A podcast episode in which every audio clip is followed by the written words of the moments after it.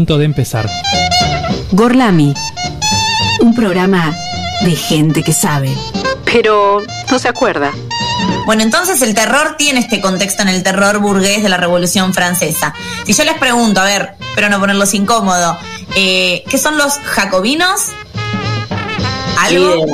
No, ni idea. No, ¿Chicos de la secundaria? no. No. Sorry, sorry, not sorry. Martes de 18 a 20 horas por la radio pública.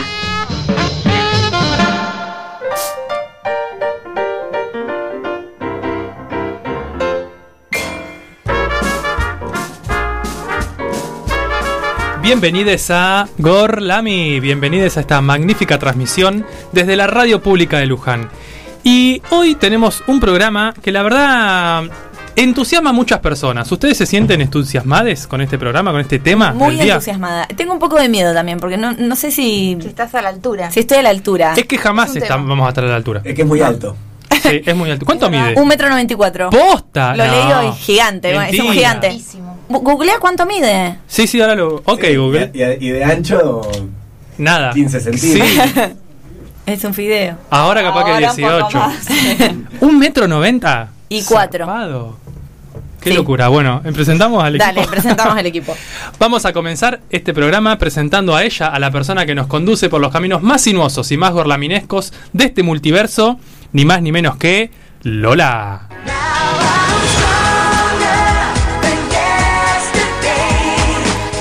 Muchas gracias Nacho, muy buenas tardes. Muy buenas tardes al equipo, a toda la gente que está del otro lado escuchando este programón de Gorlami por la radio pública.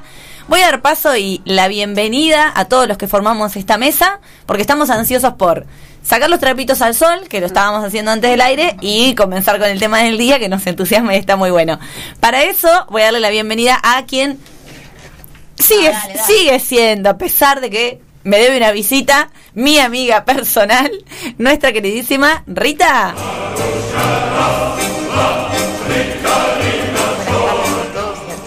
Es cierto que te debo una visita para ir a contarte mis traumas más Sí, profundos. ya me lo dijiste, este, lo vamos a organizar. Pero bueno, igual soy tu amiga, ¿o no? Por supuesto. Sí. Y bueno, hoy también entusiasmadísima con este tema que mm, me copa bastante. digamos. Un poquito. Sabemos que sos una de las que más le copa. Yo después voy a contar porque pedí ayuda para el programa de hoy. Recibí una colaboración especial, así que después se los voy a comentar. Mientras tanto, le vamos a dar la bienvenida a él, que hoy tiene columna, ¿no? Sí, A ver si tenemos siempre alguna. tengo columna, pero a veces hago una columna. Hoy es una columna, ¿no? Nuestro queridísimo Felipe. Muy buenas tardes, y hoy traigo dos columnas, la que preparé y la mía espinal de, de siempre. Que viene el desarrollo embrionario, digamos, Sí, desde ese sí, momento más o menos. Sí, que agradezco a la especie tener una, Sí. fundamental, pero, pero sí. Muy bien, bueno, vamos a continuar dándole la bienvenida al equipo. Otra que tiene columna y hace columna, nuestra queridísima Salem. Una perra sorprendente, curvilínea y elocuente. Buenas tardes, querido público. A ella no le gusta hablar mucho No, porque para después pasar a las redes. Claro, ¿no? pero- algo- no. no, no te gusta decir las redes ahora. Para no hablar mucho acá. Exactamente. Bien. ¿Me vas a pedir disculpas públicas por ser una punta? No, Atena? tenemos que pedirle. pedirle. Una punga. Tenemos que pedirle disculpas públicas a una persona, a la persona más importante de Gorlami, Sí, que sí, no está en es esta verdad. habitación, a la señorita Camila Román. sí, le queremos cierto. pedir disculpas. No me acuerdo por qué. Fiel oyente, Sí. por algo la bardeamos como oyente, yo tampoco me acuerdo por qué, pero sabemos que le tenemos que pedir Sí. disculpas. Además fue la única que subió la foto del termo y el mate que reposteamos dos veces. Perdonanos. Perdonanos. Sí. Sí. Esperamos tu llamado hoy. Aparte que ella sube fotos a Instagram escuchando Gorlami fuera de horario, o sea, Sí, es sí, una sí. crack de... Es de-. Bueno, de si, está aceptando nuestras disculpas, que nos, sabe, que nos haga saber. Así no tenemos esta carga todo el arrobanos, Claro. llamar. una foto de lo que estés haciendo mientras aceptas nuestras disculpas. claro. Bueno, y antes de comenzar con el programa, le vamos a dar la bienvenida a él que trajo una columna y es la columna de este programa, la médula espinal, el cerebro, el alma mater, nuestro queridísimo Nacho. Te desordenaste hoy. Como que no seguiste el, el hilo que tenés siempre. ¿Así? No, antes de, Alma Mater quedaba para el final. Ay, ¿qué dije? Y antes decía cerebro, columna vertebral. No, al revés, pero estuvo, Ah, estuvo muy bien. Fue espontáneo. Mejor, claro, mejor, porque si no queda muy preparado. Y el baile lo dice así también porque le estaba pidiendo a Salem un mate. Ah, Ah, Ah, ah, el tuyo. claro. Bueno, ¿cómo andan antes de arrancar? Bueno, buenas tardes, Marce, también. ¿No te saludamos hoy? Marce. Marce, ¿te podemos preparar una, Una columna. cortina? Sí. Y una columna. ¿Te gustaría tener una columna en Gorlami? ¿De qué hablarías? Sana, sí, Sana. sí, sí. Una columna sana te vamos a dar. ¿Qué, Bueno, ¿Tenés algún algo que sos fan? Sí. ¿de Cerati? Cerati, bueno. Bueno, Bueno. puede tener. ¿Y qué te gustaría hablar de Cerati? Música, letras. Y sí.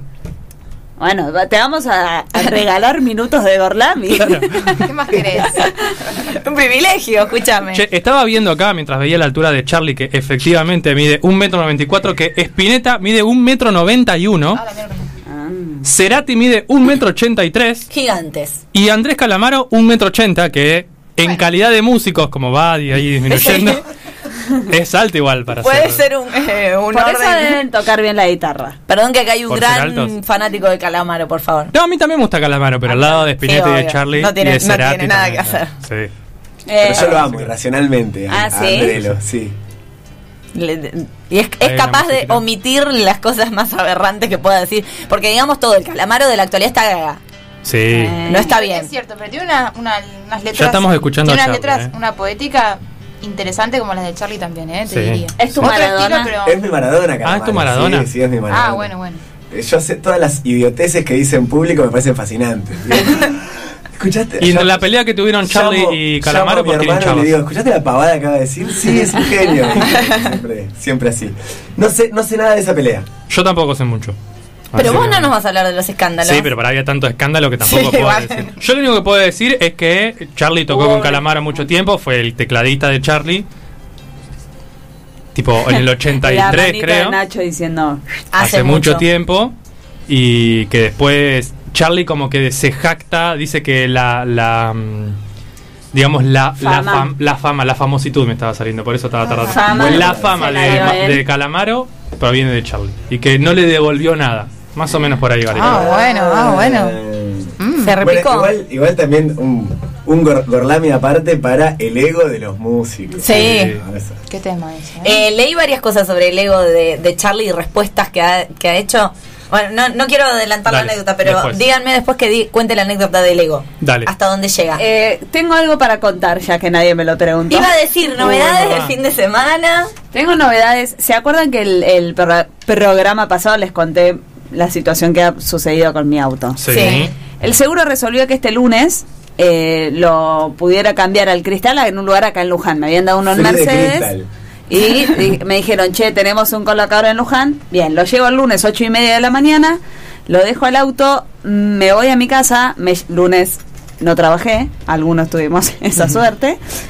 Eh, me llaman a las 12 el señor de Mercedes y me dice, che, hubo un problema. No me avisaron que tu auto era este modelo y justo ese modelo cristal.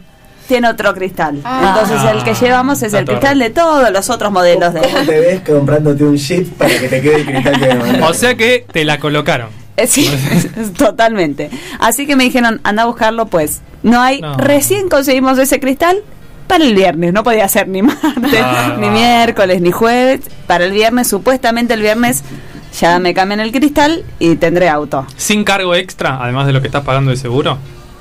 No, se me mato. Ah, si bueno. pagar algo. Bueno, eso es una. Pero una perdón, alegría. ¿el cristal está tan roto como para que no puedas usar el No, auto? el cristal, eh, Poner una bolsa de consorcio y cinta scotch y salí. Yo me compré una cinta de esa, Yo hice de eso la cuando piola, tenía el esa cristal que roto. tapan los, los barriles de agua. no, el No, cristal ahora no existe. Se salió. No, no, lo sacaron porque iban a poner el nuevo cristal. Lo que pasa es que cuando lo pusieron. Pero antes igual era todo un agujero con vidriecitos alrededor. No, no Ah. existía tampoco. ¿Y no daba ponerle una bolsa lo de Sí, pero yo no voy a andar con una bolsa de. Primero no sé poder legalmente andar en un auto con un que no tenga el vidrio, ¿no? He visto cartón también. Y además. cartón, eh, Y no solo la ventana, la puerta entera. sí, no se debe poder. Y además, como que como yo vivo en un lugar donde lo dejo en la calle, tampoco Claro. me es cómodo. Claro. Pero ¿quién se va a llevar algo que no le pertenece? Tenés razón, mala mía. Y con un cristal roto. Bueno, ¿alguien más que quiera contar algo? ¿Alguna eventualidad? Yo no, creo que. chicos, nadie le pasó nada. Una desgracia. Yo cumplí años. Eh, Una desgracia. Sí. ¿Lo festejaste? eh, Lo festejé, sí. ¿Fueron Sí. tus amigos del trabajo? Sí, fueron mis amigos de al- algunos de mis. No, del trabajo no. Del trabajo nadie, de la radio casi que tampoco.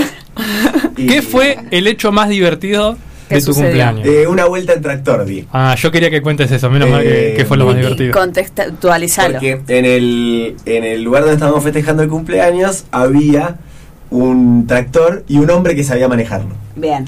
Entonces el tractor tenía una plancha atrás y había niños. Entonces dijo, ¿por qué no llevo a los niños a dar una vuelta? Es lo tractor?" más peligroso del mundo, quiero decir. Sí, me pareció también en un momento. Subieron a los niños al tractor y los niños pasearon por el campo del tractor. Y cuando se bajaron los niños, los. Salieron 10, volvieron 7. Pero eh, voy, eh, voy a bajonearla con esto, pero es muy peligroso en serio. O sea, yo hace poco justo sucedió un accidente muy grave con un niño y un tractor y un señor que manejaba tractor. Como no tiene amortiguador, Ah, Eh, amortigua en la, el- la gente suele salir volando y el tractor no llega a frenar. Voy a decir eso nada más. Ah, A una, a una, solo eso. Pero iba muy despacito. a una velocidad de un 10 kilómetros por hora. Sí, sí. Sí. Ah, también. Cuidado, Marce, No cuidado. te agarra- caigas. Eh, bueno, entonces, pero vos no sos un niño, yo a vos te dejo subir a pasear. Entonces, cuando los niños bajaron, subimos algunos adultos para dar una vuelta por el lugar en tractor. Y eso fue muy divertido. Por lo menos, eh, nunca antes en un cumpleaños mío Habían había viajado en tractor. Me gusta, muy En, bien. en otras oportunidades anduve en tractor, pero no, no en, un En tu cumpleaños. cumple con tus amigos. Exactamente. Claro. sí. Muy bien. Bueno, ¿estamos? ¿Ya contamos los festejos y las desgracias del fin de semana? ¿Qué podemos contar ahora? Las redes sociales nos pueden comunicar. Nos pueden seguir, Nos pueden comunicar. nos pueden etiquetar, nos pueden mandar mensajitos a nuestras redes sociales, arroba Gorlami Radio en Twitter y en Instagram. Nos pueden llamar hoy, puede no ser de mi familia, ¿eh? no tiene que llamar solamente mi familia, al número de la radio 43 44 45 o nos pueden dejar mensajitos al WhatsApp 011 15 6887 6347 si nos quieren escuchar en vivo radiopublica.lujan.gov.ar o por la 87.9 que estamos aquí todos los martes 18 horas. Sino también, esto va para Camila que nos escucha en Spotify, estamos ahí, eh, Radio Borlami, donde siempre tiramos algún alguna consigna para que después nos etiqueten. Eh, no se peleen por cumplirlas. Pero dale, Yo creo Vamos que a- la ¿Tenemos consigna. consigna? Yo creo Tenemos- que la consigna. tenemos- Cuando no las reposteamos es porque es tanto que no Claro. llegamos. tenemos muchos seguidores, no Mandanos- puede ser que no tengamos. Mandanos, arrobanos eh, en una selfie donde tengas un bigote de dos colores, por ejemplo. ¿Se dieron cuenta cómo Sí. nos abandonó Marian desde que nos pasamos a la radio real, Pública. física? Porque Tengo era un muy fan. buen TikTok para que hagamos. Bueno, Ay, qué vergüenza. No, no, porque no hacen nada más que nos tenemos que filmar, ponerle acá en la radio como hemos subido historias muchas veces, así Sí. que no, no pasa nada. Bueno, Bueno. En, en la primer tanda musical lo hacemos, ¿te parece? yo puedo decir eh, cuál puede ser la consigna del día. Dale. Sí. ¿eh? Recién cuando estuvimos con Chipe de Impulso Cultural, él dijo que en un ratito iba a subir una foto de una foto que tiene él con Charlie Ah, muy bien. y que nos iba a etiquetar. Yo creo que puede ser como alguna, un dibujo, una O foto. puede porque viste ser que hay muchos canción favorita. Canción favorita. También. Canción de favorita y, Spotify. et- y etiquetándonos, Sí. porque por ahí no todo el mundo tiene una foto con No, Charlie. ya sé. Muy bien. Bueno, alguna expresión artística donde aparezca Charliesca. Charlie. Sí, Bueno, ¿les parece que arrancamos entonces? arranquemos. Sí, sí. Bien, arranquemos con el tema del día.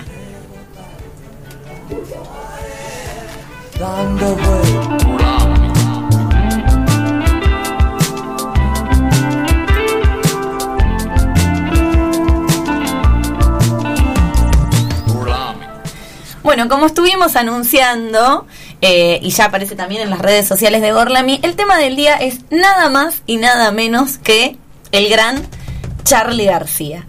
Y Charlie tiene ese no sé qué, ¿no es cierto? Que es como que todos sabemos algo de él, pero a la vez siempre sentimos que falta saber un montón y es como un personaje muy difícil de abordar, digo. Cuando uno, digo, yo lo reconozco como ídolo de la cultura popular argentina, no, el otro día, eh, bueno, y aparte lo tenemos bastante fresco porque hace poquito cumplió 70 años y recibió su, su merecido sí. homenaje en Buenos Aires, en el Centro Cultural Néstor Recibió su Kirchner merecido. su merecido homenaje. Y en el Teatro Colón hubo festejos de todo el día, donde él apareció, estuvo tocando. Eh, y también fue puesto medio en discusión, ¿no? De, eh, nunca falta el botón que está diciendo, con mis impuestos Sí. se pagó el cumpleaños de Charlie, por favor. Y está bueno ahí para poder ver a partir de este programa, ¿no? Igual cada uno seguirá pensando lo que quiera, donde uno puede no identificarse, decir que no sea tu artista favorito, sin embargo no por eso no dejar de reconocer lo que significa para nuestra historia y para nuestra música. Es por esto que a pesar de que había muchos artículos en internet, mucha información y demás, yo le escribí a eh, alguien que aprecio, aprecio mucho, que es un fanático de Charlie García, que es Santi Guagliardi, y él me mandó un audio contándome las cosas más importantes eh, que le parecían que no podían faltar del recorrido de, de Charlie. No ah, puedo- yo te estaba escribiendo No sé que este, vieron que nosotros hablamos muchos personajes en Sí. Gorlami, este es el primero argentino. Es verdad. Ah, pero eso no tiene esa redacción, es extraña. Y Sí. pero tenía que escribir rápido para que no lo lean. Decilo, decilo que es más fácil. Primer artista barra personaje argentino que hablamos en Gorlami. Bien, porque nosotros que hablamos de que- países, temas random, Artistas, pero. artistas, hasta ahora no habíamos hablado nunca de un artista argentino, ¿verdad? Bueno, me parece que es como el artista ideal para empezar a hablar porque es uno de los más importantes de nuestro país.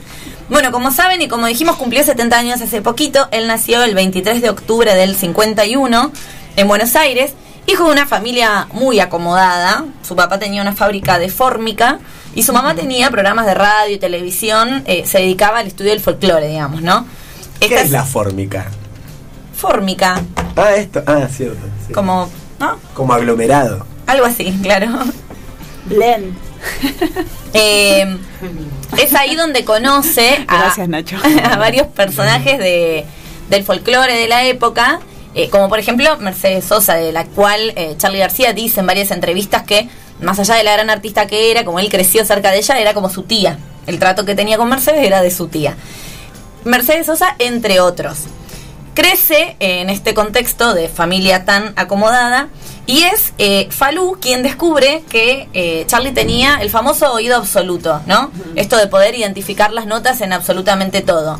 Se da cuenta en una, pues una palabra de la época colonial, en una tertulia que se da en la casa de, de la familia de Charlie García Estaban componiendo el himno.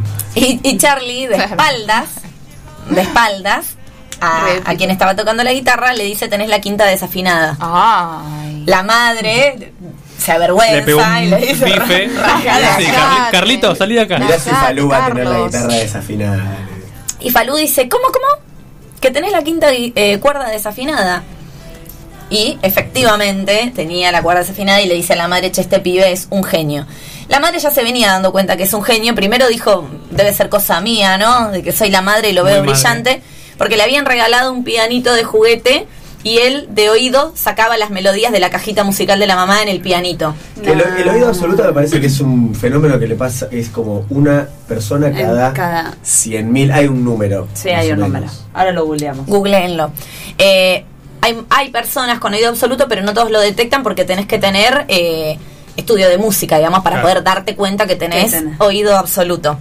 Eh, sobre esto, y acá viene la anécdota, pero nos vamos a ir al Charlie adulto, de- una de las anécdotas de El ego de Charlie, dice que discutía con otro gran artista, tenía que buscar cuál era, eh, sobre una nota de el chasquido que hacía algo en una copa de whisky, en un vaso de whisky.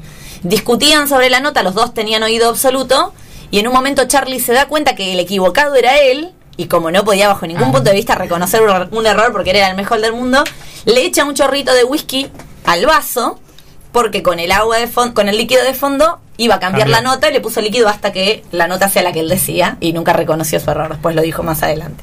Eh, Bueno. Perdón, Lola, uno de cada 10.000. Al Bueno. final hay un montón. Ah, Yo seguro que no igual. Eh, a esa edad tan tan pequeño es donde le aparece esta enfermedad porque lo hace tan característico, ¿no? El vitiligo, que después él va a utilizar a su favor ese, ese bigote bicolor que es como súper característico. Y dicen que se le despertó cerca de los 4 o 5 años también, ahí todo, cuando le descubren el oído absoluto, porque su papá, sus papás habían hecho un viaje a Europa, lo habían dejado solo con un montón de, ple- de empleadas y el estrés que le generó y lo mucho que extrañaba, eh, le empezaron a aparecer a la vuelta de sus padres esas manchas y se descubrió que ahí se le había iniciado eh, el vitiligo. Charlie dijo en varias entrevistas que su vida, su estilo de vida era muy de clase alta, que cuando tenía dos años tenía 35 mucamas. O sea, como que su- supongo que lo he dicho exagerando, ¿no? Pero decir Pensé que real, digo, no te da el, que era un tareas. niño y que estaba rodeado de gente que no era de su Tenés familia. mucamas Para, las- para que atiendan a las mucamas. Claro. Bueno, la primera canción, eh, ya a los cuatro años, Charlie tocaba el piano. Por supuesto, porque como los papás se habían dado cuenta que era un genio, le compran un piano gigante en su casa. A los nueve años escribe su primer canción, que se va a llamar Corazón de Hormigón, y que se va a publicar después en el disco Kill Hill de 2010. Se va a editar en el 2010. Algunos críticos dicen que es uno de sus peores discos solistas. Pero esa canción la escribe a los nueve años, una canción que le escribe enojado a su, ma- a su mamá. Hay algo ahí del último Charlie de ser como muy referencial de sí mismo, ¿no? Y Sí. eso es como súper criticado. Después vamos a hablar un poquito. dentro de las distintas etapas. las Siempre distintas tiene etapas, etapas. más críticas y etapas más. Tuve una discusión con la nata por ser muy autorreferencial entre los escándalos. Pero siempre a favor de Charlie. Sí, y, y nunca a favor de la Y naturaleza. nunca a favor de la nata.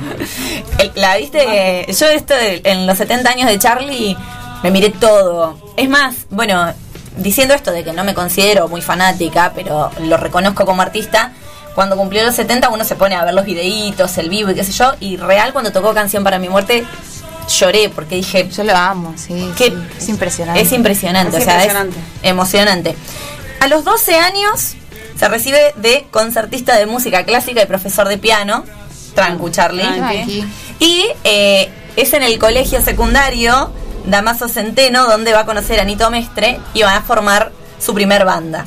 Eh, dicen que Charlie ya tenía una banda a los 14 años que hacía covers de los Rolling Stones y de los Beatles, que de hecho son dos de sus grandes influencias en la adolescencia. Entre los que están no solo los Beatles y los Rolling Stones, sino también Bob Dylan, Jimi Hendrix, eh, The Who y, y acá es lo loco y las vueltas de la vida. Dentro de las bandas argentinas, la banda de referencia del Charlie adolescente era el Club del Clan. Y después, bueno, va a ser. Palito Ortega quien va a ser como su, su protector, entre comillas. Bueno, de eso vas a hablar vos, ¿no? No. De eso voy a hablar no, yo. para nada. Él. Ah, bien.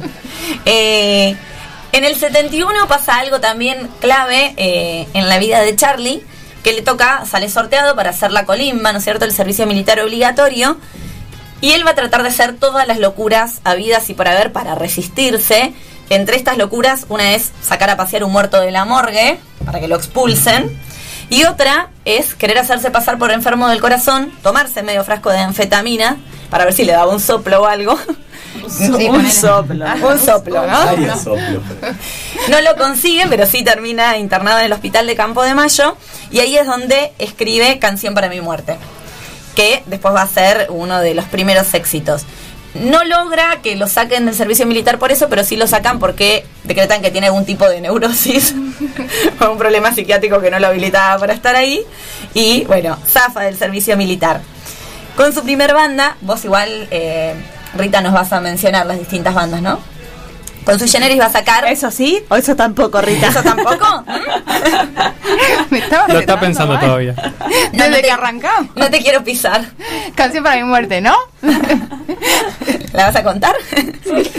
Tranquila. Con Sui Generis saca tres discos. El primero eh, es Vida, el segundo Confesiones de Invierno en el 73, entre los que está Confesiones de Invierno, Rasguña las Piedras, Lunes otra vez. Escu- Si vemos la lista de temas que tenía cada disco, eran un hitazo detrás del otro. Tras otro, sí, sí. increíble. Bueno, esta banda, y sobre todo el primer disco, tenía una, bueno, como mucha característica, obviamente, folk, con la influencia hippie de la época, y son bandas que se van a referenciar mucho con el grupo adolescente, ¿no? Sí. Con la juventud, se van a identificar mucho, y va a alcanzar la fama a unos niveles inesperados. De hecho, esto se ve después en la despedida de la banda eh, en el Luna Park, que llenan dos Luna Park, siendo la primera banda de tener semejante éxito. Pero antes de que la banda se despide y se separe, en el 74 se empieza como a politizar más la cosa y sacan un disco que se llama Pequeñas anécdotas sobre las instituciones, en las que hay varias canciones que van a ser censuradas. De las que después le va a hablar Rita, ¿no? Entre las que se encuentra, eh, se encuentra Botas Locas, Juan Represión, eh, una Pequeñas Delicias de la Vida Conyugal. Exacto. Todas canciones que van a ir criticando distintas instituciones en sí. Dicen, dicen, eh, lo ha dicho Charlie en algunas entrevistas, que eh, la tapa original de este disco inclusive hacía alusión al manifiesto comunista. Pero bueno, esto es uno de los discos más censurados, piensen que es previo a, a la dictadura. Ya Y hay como varias etapas en Charlie. Una que es muy mm, hippie, digamos, anti política, si se quiere, y después va haciendo toda una transformación hasta llegar a ese, a ese Charlie ya más comprometido con la cuestión política, pero hay todo un proceso, digamos. Sí, ¿no? y después a un Charlie donde toda esa parte más combativa la, la hace más metafórica, Claro. ¿no? Más sutil. Sí, sí, exacto. Justamente como para evitar la censura. Bueno, en el 75... Qué valiente, ¿no? El Sí. Eso es, Es una impresionante lo que hacen sus letras. Pero no solo Es valiente, sino que además no es valiente al pedo, es decir, Sí, porque no, podría haber seguido agitando con canciones que iban a terminar censuradas, sin embargo tuvo la inteligencia de hacerlo de manera más encriptada para que las canciones estén vigentes en la época más dura de nuestro país. En el 75 se separa Sui Generis, graba un disco eh, con lo que se llamó solo por ese disco, por Sui Gieco, con Nito Mestre, Raúl Porcheto y León Gieco. Fue solo un disco, si no fue una banda. Y entre el 76 y el 77, que después vamos a profundizar, la máquina de hacer pájaros. Ya ahí va avanzando hacia un rock más progresivo, que era un estilo nuevo que se venía dando, sobre todo en Latinoamérica. Eh, rock progresivo sinfónico en esta banda. Esto me lo anoté porque no soy especialista como, como otro. Yo todo lo que no sé te voy a tirar la pelota a vos. Que ya tenía un sentido un poco más melancólico y la crítica va a ser un poco más camuflada, ¿no es cierto? Sí, sí, sí. Ya a partir de ahí va a empezar la dictadura y vamos a ver el análisis de las letras, eh, cómo él va a empezar a encriptar este mensaje a partir de metáforas en letras muy especiales. Así que para eso le voy a dar la palabra a Rita, que nos va a profundizar un poquito sobre esa parte. Sí, digamos, todas las letras de Charlie tienen siempre una impronta política sumamente presente, algunas más alegóricas que otras, pero la cuestión política siempre está, digamos, incluso hasta en su etapa solista, la que uno diría que es la más descomprometida, la más, no sé, Sí, o la más banal, superficial. Bueno, en realidad ahí también hay toda una cuestión interesante. Bueno, en principio con esto de las letras y las distintas bandas tendríamos que nombrar, como decía Lola, Sui Generis, que va del 72 al 75, banda que, como decía Lola, se forma junto la forma junto a Nito Nevia, con toda una primera parte de intención de renovación formal del rock argentino a partir de la influencia Beatle, y las letras ahí están muy ancladas como en la metáfora del viaje, del pacifismo, del amor, en la primera parte, ¿no? De lo difícil que es ser un artista y salir de la familia, como la figura del artista loco y excéntrico, hasta el punto de, inflexión que sería, como vos decías, la represión previa al golpe de Estado, la- el servicio obligatorio del 71. Bueno, ahí empieza como una fuerte crítica a toda la represión militar, como por ejemplo, como decías, en Botas Locas, muy claramente, ¿no? Canciones que fueron muy censuradas y demás también aparece esto, sigue posteriormente también, por ejemplo, en, en la canción que es genial, Alicia en el País, donde, digamos, parece como, como bien explícito que Charlie no solamente era muy buen músico, sino muy lector, aparece como esta relación entre lo literario y lo musical, pero digamos, si la Alicia de Lewis Carroll está, digamos, movida por la curiosidad en ese mundo extraño, acá la Alicia que vino para nuestro país, bueno, está movida por el horror, casi como adelantándose a la Alicia de Tim Burton, ¿no? Hay como un escenario ahí eh, De del hecho, horror. hay testimonio La de sus Alicia compañeros de, la banda que dicen que hay, partes que ellos ni ellos se daban cuenta hasta cierto momento que esa canción hablaba del contexto, ¿no? Como que la había encriptado también Charlie que algunos compañeros no se habían dado cuenta mucho de qué hablaba. Una reina que juega al cricket con cabezas humanas, bueno, es el horror de la represión del Estado, de la dictadura, ¿no? Y esa crítica, como decís vos, en clave alegórica. Y en esa misma línea se puede ubicar la producción de Porcio Gieco, 74-75, y la máquina de hacer pájaros, 76-77. Hasta Billy Bond and the Jets, que se formó en el 78. Para esa época, Cerú Girán estaba como en un proceso de gestación todavía, y el músico Billy Bond se suma a los cuatro músicos de Cerú Girán y forman Billy Bond and the Jets. Bueno, con esta formación graban un disco, luego se separan y queda conformada Cerú Girán. Un poco para poner en contexto de qué iba el rock nacional en esa época, fines de los 70, era como una especie de conglomerado que se oponía básicamente a la disco, ¿no? O sea, todo circulaba en torno a la disyuntiva discoteca-recital y el rock denunciaba como a la música disco y a la música pop como una música comercial, cómplice del sistema, ¿no? Tenía como ese espíritu contestatario. Eh, obviamente, aunque el rock también se editaba y circulaba en empresas multinacionales, una de las primeras bandas en llevar al extremo ese espíritu contestatario, incluso incitando a la acción directa y a la violencia con el rompan todo, es Billy Bond, eh, que fue también como creando esa especie de teatro de disturbios y que fue el precedente de las bandas de metal. Eh, en esa onda anda Charlie, ¿no? Como para situarlo junto a Billy Bond. Estaba re pesado, digamos, De antes hecho, de Cerú. Hay un documental en Netflix que se llama Rompan Todo, que muestra todo este contexto que está muy bueno. Lo enfoca un poco más, lógicamente, en Hay las bandas pensar- mexicanas. Pero Porque a veces uno tiende a pensar el rock como algo como banal, ¿no? Pero las letras de alguna manera son como una especie de, de género literario y que hay como una intención también del rock de armar como esa protesta social que después pasa del recital a la calle, ¿no? Entonces hay toda una, hay, digamos, es bastante Sí, también complejo e interesante. ese, ese debate del, del- en contra del pop que ya un poco murió, ¿no? O está bastante perdido. Murió, murió día. cuando, o sea, esto empieza a morir lentamente esa disyuntiva, ¿no? El rock nacional en principio se resquebraja en el 82 con el festival por Malvinas, el Festival de la Solidaridad Latinoamericana, un festival organizado por los militares para coaptar el apoyo de los jóvenes a la causa Malvinas. O sea, como que hay ahí una intención de los militares de, bueno, a ver qué onda, cómo podemos coaptar el apoyo de los jóvenes.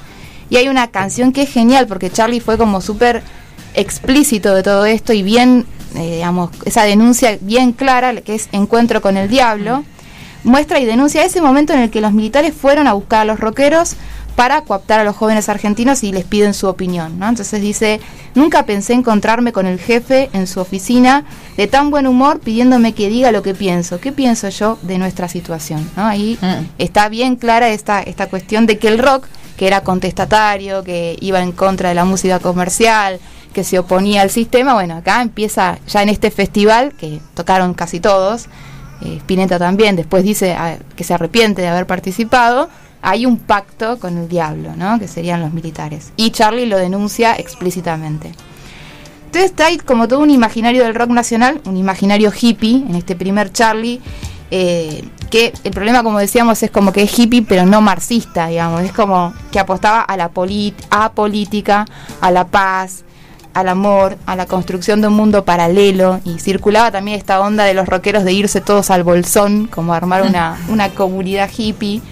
Eh, y que incluso esta, estas letras de la comunidad hippie pacífica y de amor y paz, como que fue usada, fue usada, ¿no? Quizás ellos no hayan tenido la intención, pero fue usada para denostar al militante político, que era agresivo, que era partidario, ¿no? O sea, como que esa, esa producción fue utilizada como para criticar a la militancia social.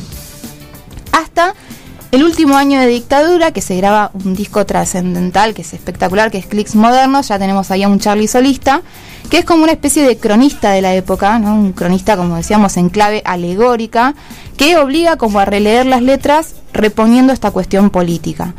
Eh, temazo, Los dinosaurios, producida en esa clave alegórica, que reitera una y otra vez la palabra desaparecer, ¿no? Los amigos del barrio pueden desaparecer, pueden, pero los dinosaurios van a desaparecer.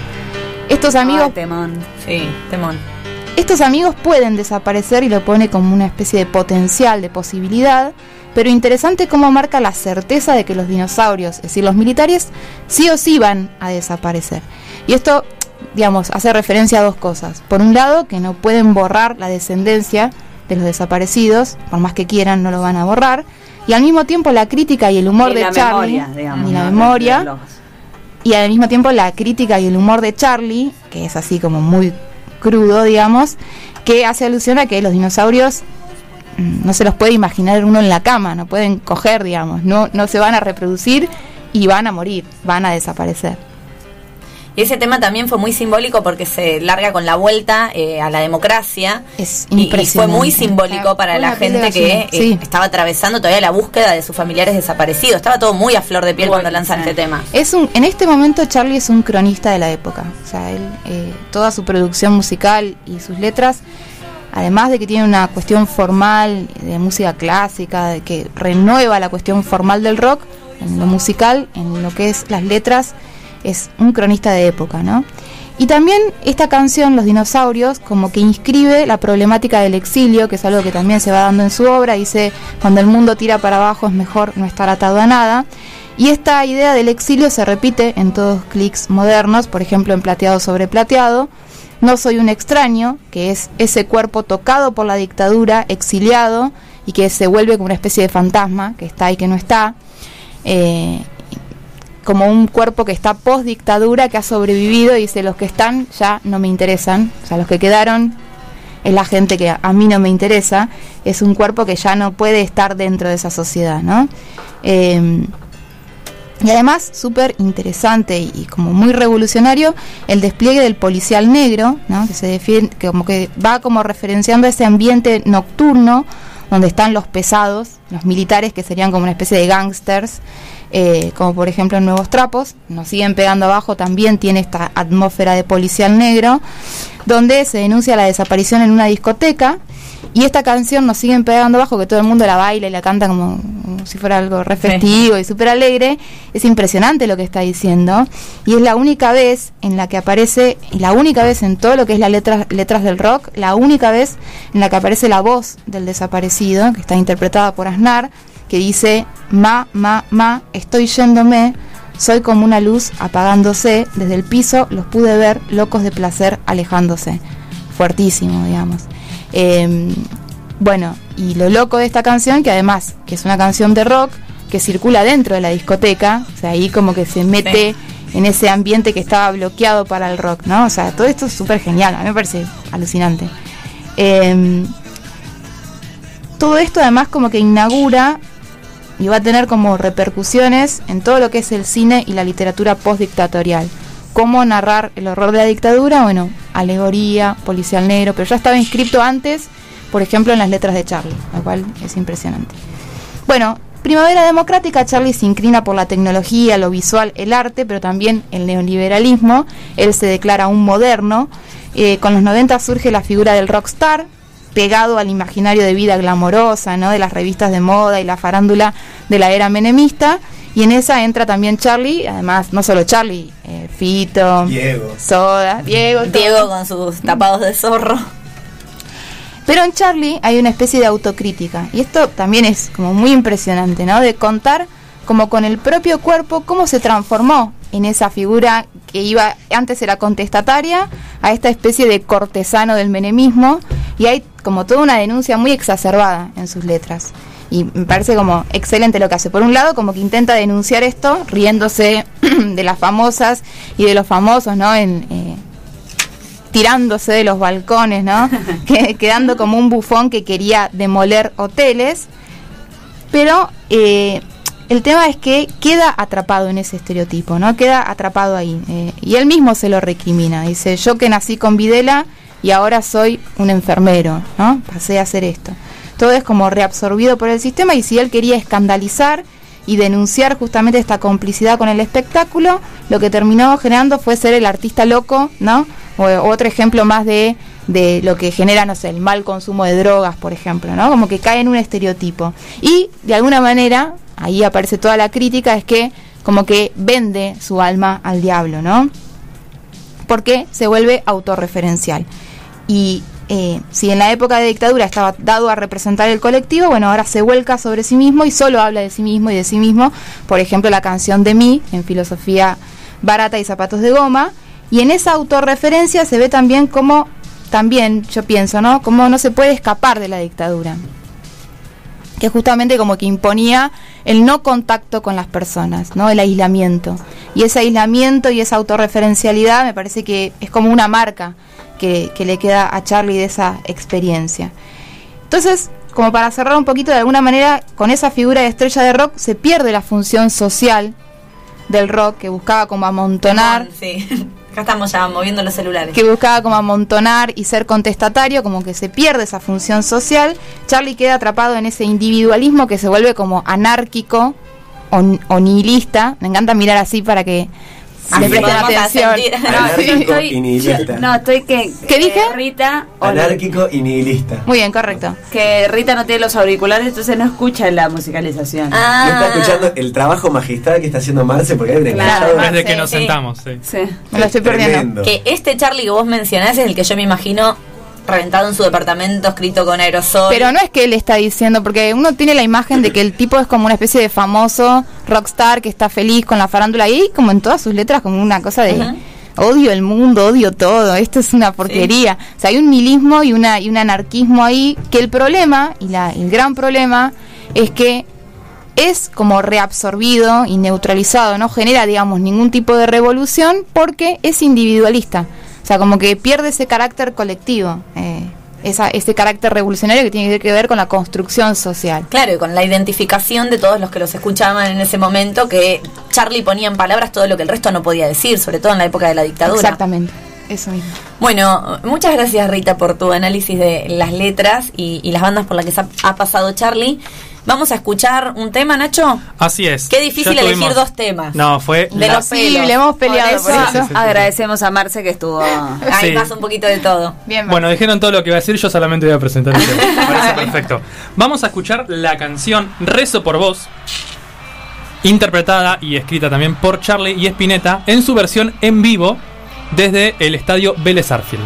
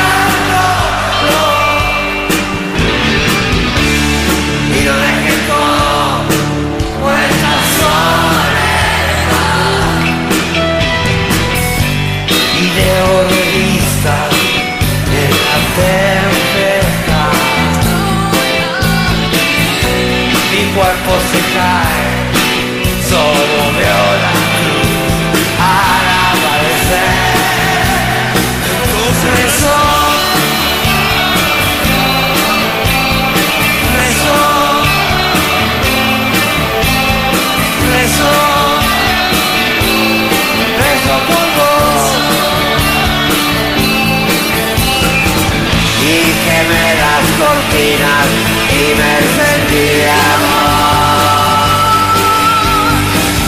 Y curé mis heridas y me encendí de amor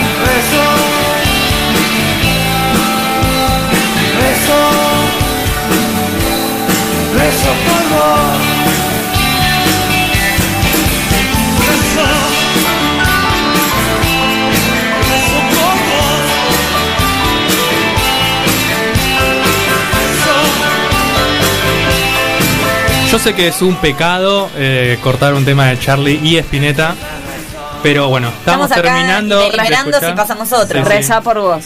Sí, voy a, voy a empezar a rezar por mí mismo. eh, porque acá sí, nos vamos al infierno, directo al infierno.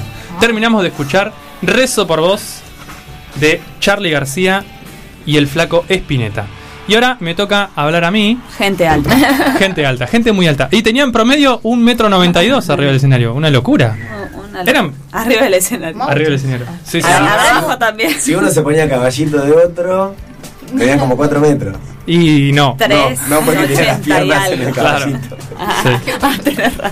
No, bueno, claro, el caballito. Como no. los, como los de Sanco, ¿viste? Que van a O sea, para medir casi 4 metros, uno se tiene que parar arriba de la cabeza De del la otro, ni siquiera de los hombros. Y, y alzar los brazos. Pero se alza los brazos. Sí, si levanta los sí. brazos. Se alza los brazos. ¿Habrá alguna condición biológica de que si tenés más de un metro ochenta tenés algún dote musical? Para mí tenés dedos. o para mí tenés tipo Yo mido un metro ochenta y uno. Marce, ¿vos cuánto medís? ¿1.90 y cuánto? Marce. 6. Marce, jugás al básquet, ¿viste? La típica. ¿Tocás algún instrumento? Al volei. Ah, sí. Claro. Ah, claro. No, es que para mí tiene que ver con brazo largo, dedo largo. Puede ser, Va por ¿eh? todos Y lados. puede Puede ser. ser, puede ser.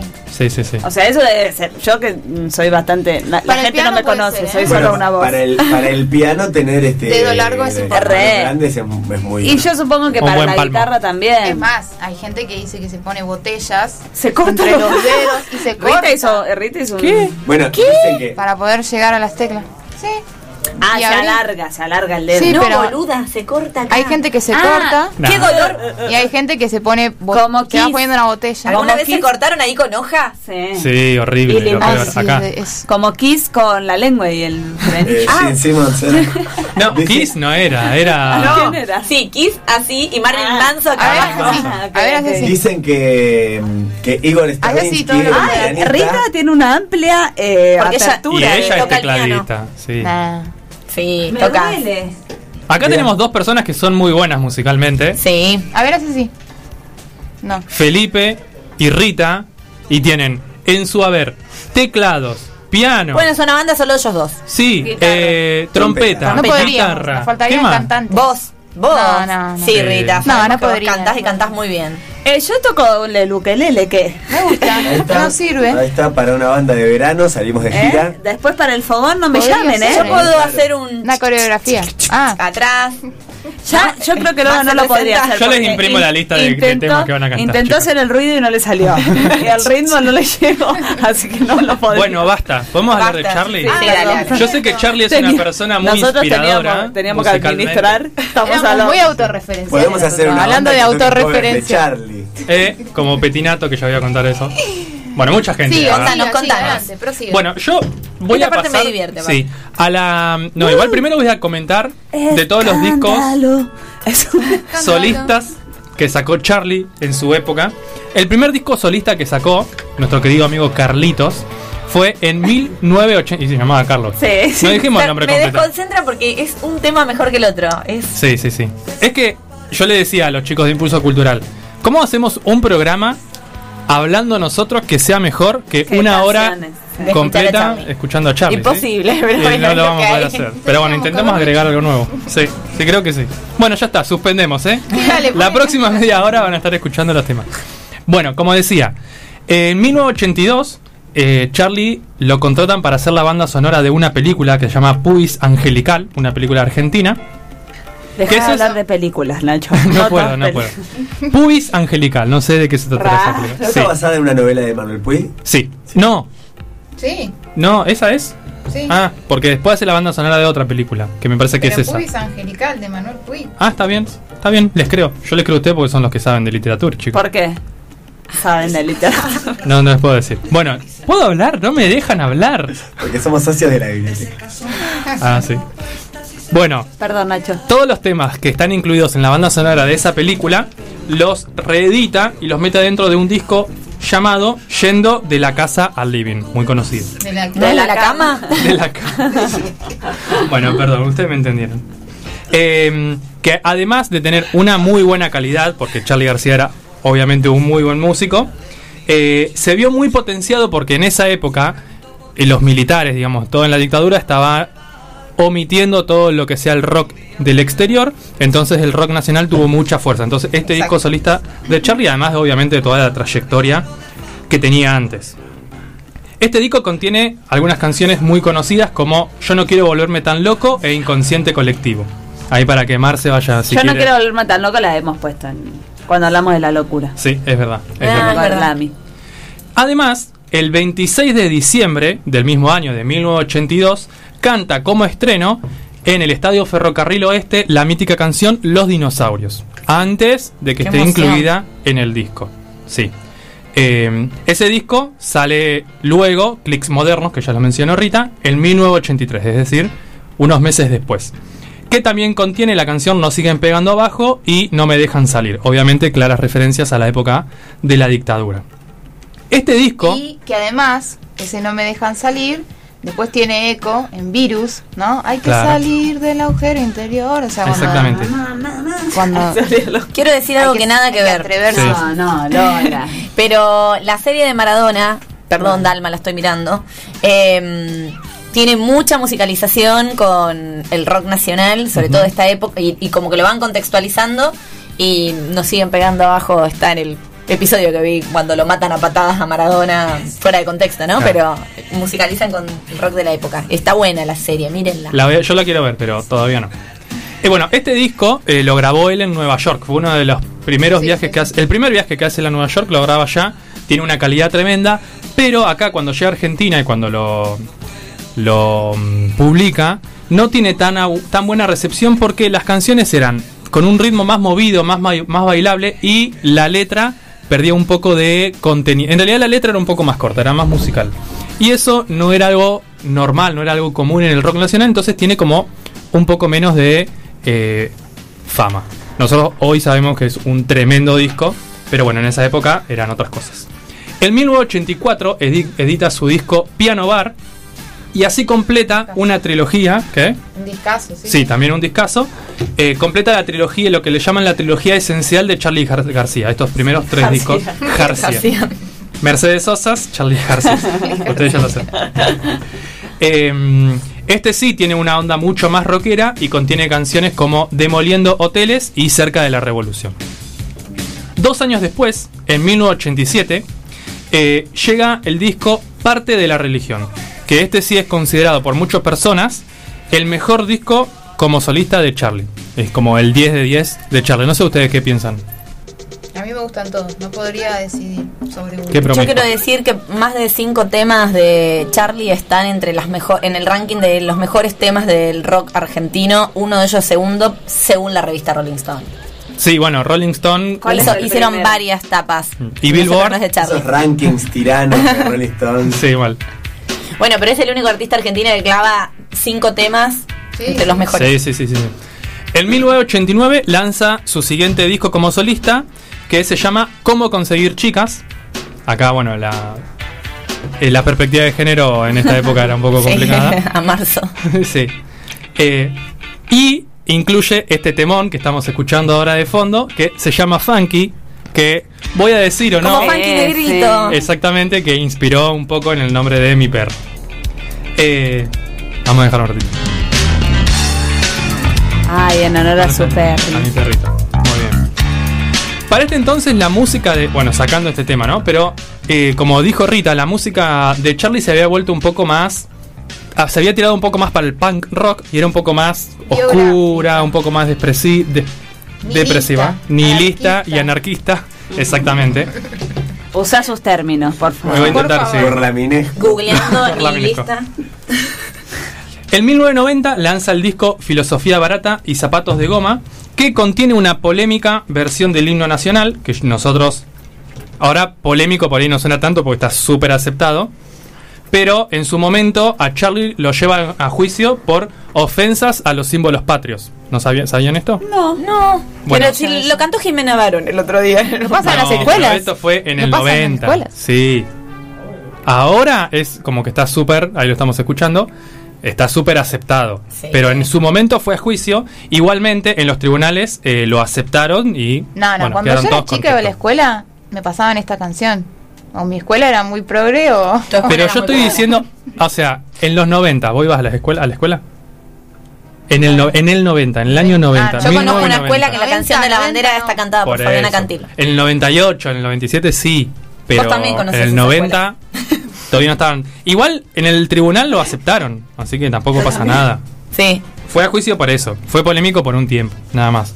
Que entre los hechos polémicos de Charlie. Se desacartonó igual ahora un poco el tema del himno, después hizo una versión Aparte, eh, ¿cuántos, Los Piojos con la ¿cuántos temas tiene Vicente López y Planes en el ranking de la revista Rolling Stone? Claro, ¿Cuánto? Claro. Exactamente. Y para resumir un poco la historia, eh, los siguientes discos que lanza Charlie son La hija de la lágrima en 1994, Say No Humor en 1996, el año que nació Salem, El Aguante 1998, Influencia. Gran año. Sí, gran año. Influencia en 2002, Influencia me encanta. Rock and Roll, bueno, Influencia vamos a escuchar, Rock and Roll, Yo en el 2003 y Kill Hill en el 2010. Después saca otro, pero no importa. Le importa. Ah, sí, sí. No, no, la- pero después lo, lo menciono. Eh, Marce, ¿querés tirarte un tema a tu elección que no sea influencia de Charlie? ¿Les parece? Sí. Antes de pasar a los escándalos Tu favorito. de Charlie García. Difícil, ¿no? A mí me gusta Mariel y el Capitán. De Sui A mí me gusta Cinema Verité, Verité, o si no. Bueno, pero se lo bien, Marce, lo va a elegir Marce, lo va a elegir Marce. Pero para que Marce. en un aprieto. Yo lloré con canción quieras. para mi muerte. ¿Qué? No, No, no, ¿Cómo? que ya lo usó como. no. ah, no, sí, que ya lo usaste de, de fondito, ¿no? Listo. Temón. De mí, ¿no? Amo. Por las dudas. De vos. De mí, de Charlie García.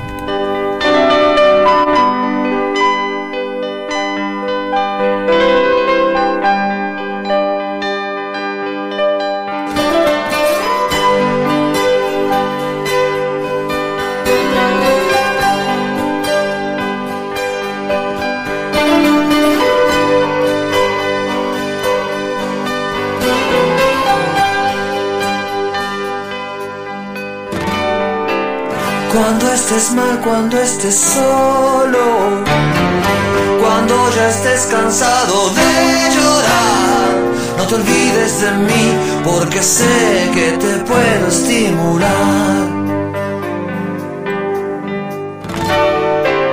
Cuando me mires a los ojos y mi mirada esté en otro no te acerques a mí porque sé que te puedo lastimar. No pienses que estoy loco, es solo una manera de actuar.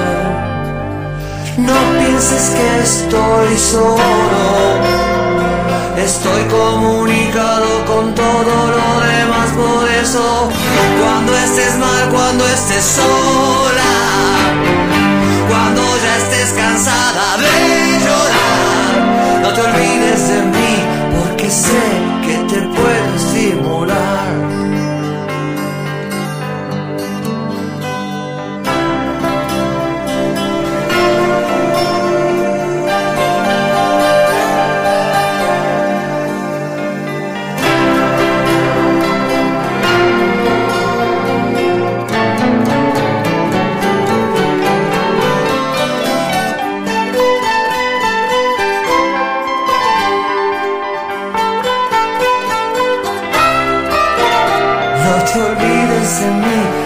porque sé que te puedo estimular.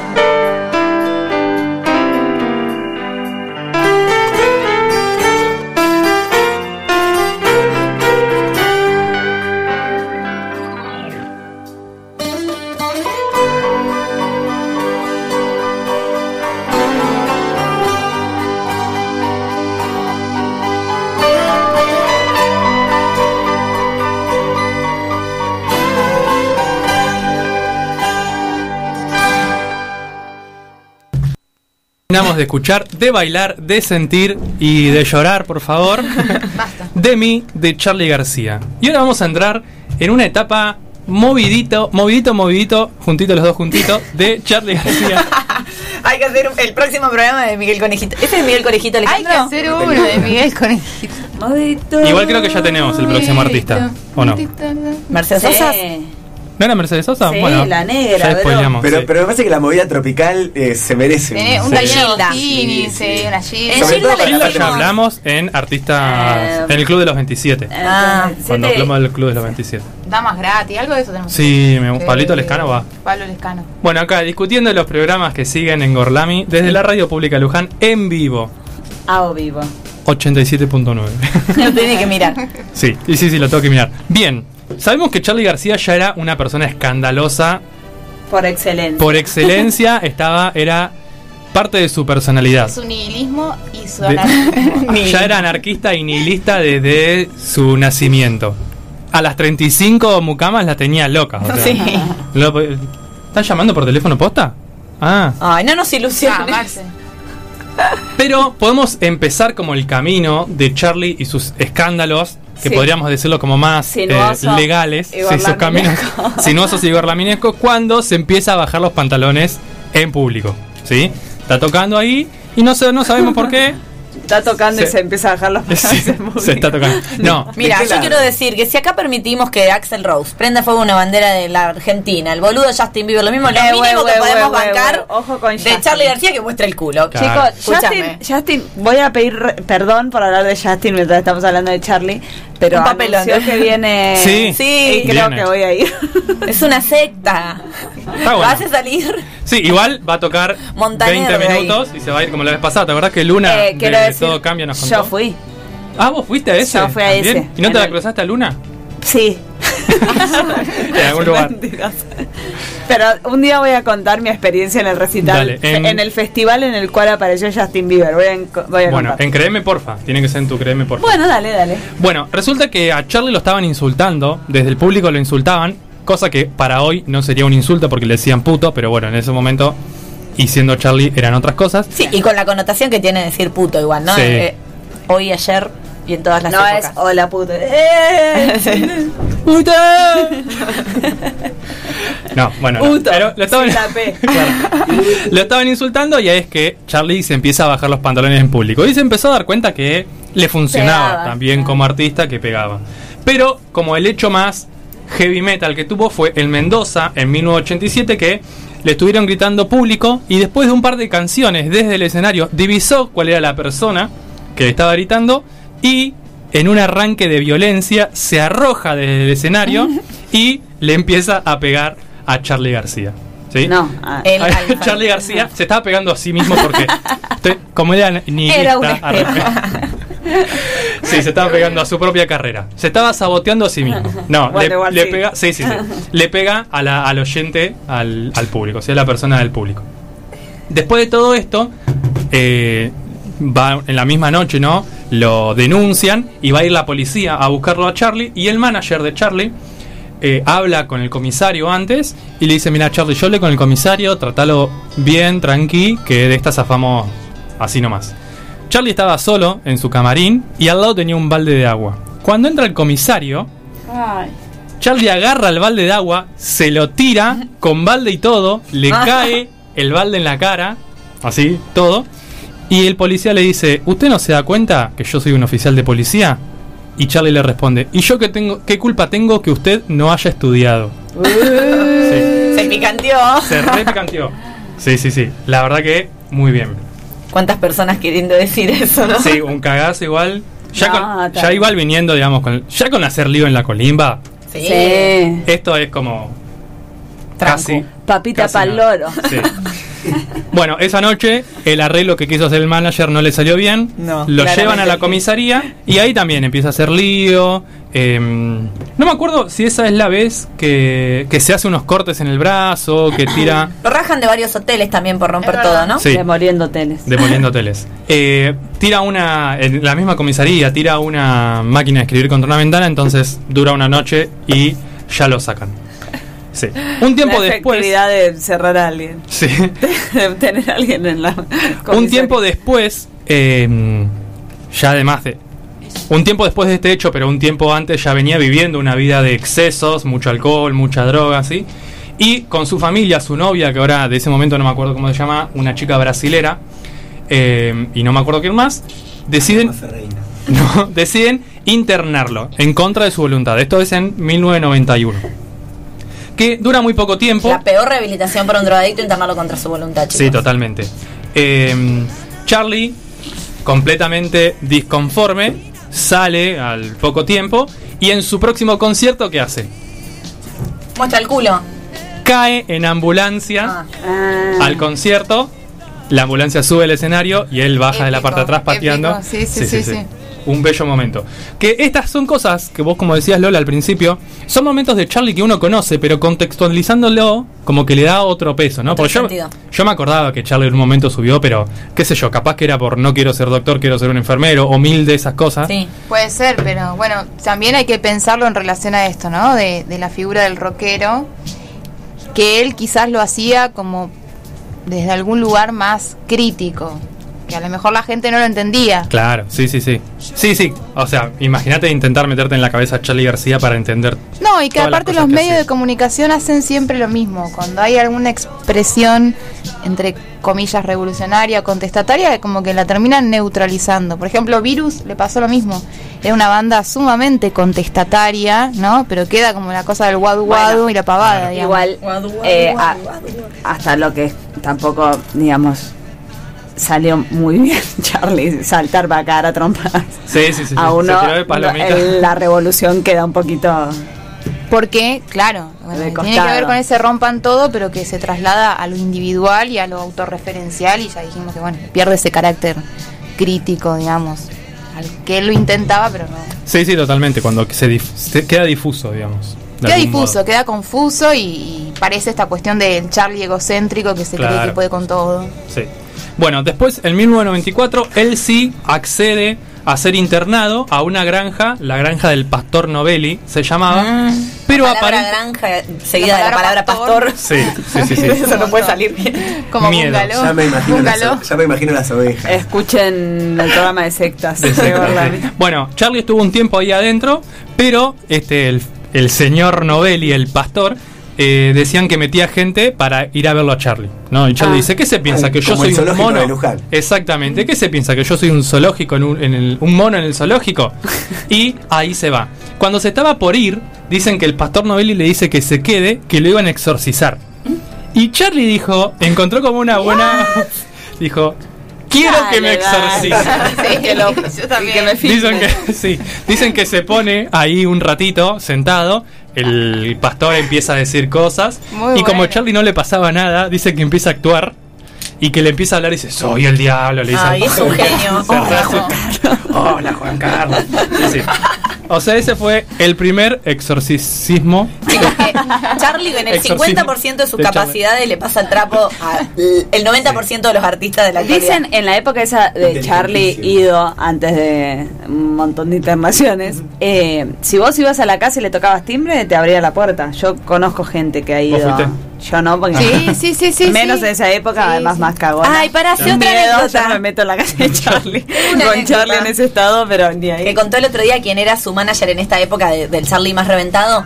Dice que él le- siempre se, se cagó en la guita, no le importaba, pero tenía mucha. No, y que la casa era Y la casa era un despilfarro. Mm, Entonces pone, asco. empieza a tirar dólares en su cama. Y 200 pone- mil dólares. Y pone camaritas. ¿Lo ibas a contar? No, no, no, Ah, no. pone camaritas para ver qué onda. Como su casa era un reviente, entraba y salía todo el mundo. Él estaba tirado en una tocando la guitarra.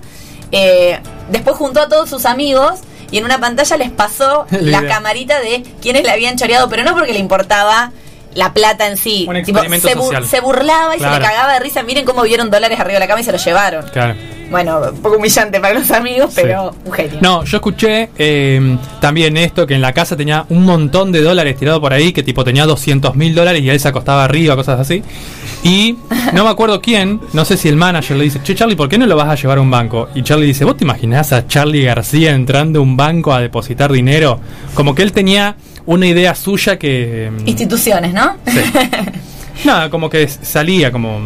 Era un, un personaje en sí mismo. De esta época también está su amistad con eh, Joaquín Sabina, que también es otro personajón, Sí. y que también en esa época hacía duplicados de la llave de su departamento Sí, para todo el mundo. Que el departamento de Sabina en Madrid, eh, todo el mundo tenía llave menos él, creo. Sí. Y porque alguien le iba a poder abrir en cualquier momento, Sí, ¿para qué le iba a pero guardar? Te lo cruzabas en un bar y te hacía una copia. Mira, ¿sabes lo que se deben vender esa llave ahora? Pensaba en plata. Yo le hubiera robado la plata a Charlie. Sí, yo también. Bien, em, en los años siguientes, en- durante los 90 más que nada, Charlie se eh, convirtió más en un personaje escandaloso que en un artista consagrado. Así como que cambió un poco el modo en que lo veían y terminó siendo esto. En ese tiempo, para hacer también un breve resumen, Charlie le pegó a todo periodista, fotógrafo o cualquier persona que se le interpusiera en el camino, ligaba un bife de Charlie. No le gustaba como. sí, sí. No le gustaba ser retratado ni fotografiado. De Fito, hecho. Fito también era muy tirapiña en una época. Sí, bueno, una piñita de vez en Pero cuando, pero. Fito distinto, Charlie, Lo amo. ¿eh? No, No, obvio, yo no. Pero, Lo detesto. pero, pero tirapi- los dos muy tirapiña. Sí. Sí. Pero Fito lo ama a Charlie. Es que Fito, Charlie en su historia también cuenta, o sea, Fito eh, parte de su trayectoria la tiene gracias a Charlie Claro. porque tocó Sí, junto a él. sí, sí. Y bueno, Charlie dice que Fito Páez fue la única persona que de algún modo le retribuyó eso. Lo que no hizo, Seguro, no así, seguro. Calamaro. Andresito. Seguro. Bueno, de hecho, chicos, en el homenaje de, de Charlie, el que estuvo tocando el piano Totalmente, 28 se gastó los dedos, Fito Páez, ¿no? Pero Fito. Páez, mucho De- más no, autorreferencial, mucho más autorreferencial que Charlie. Rita, ¿alguien te cae bien? De la Charlie. De la mesa. ah, Genial. ¿Ese, ¿Ese no es con la nata? La entrevista está, con la esa, nata. esa. Porque eh, la nata que dijo, te volviste un poco autorreferencial, Autorreferencial. en tus discos. Y vos te volviste un pelotudo, vos sos un Sí. pelotudo. Una no, cosa y después la charla sigue y, y Charlie le dice algo así como, por lo menos yo nunca me traicioné a mí mismo. Sí. Charlie. eh, sí, ¿cómo empie- Charlie le pregunta si él creía que era un artista.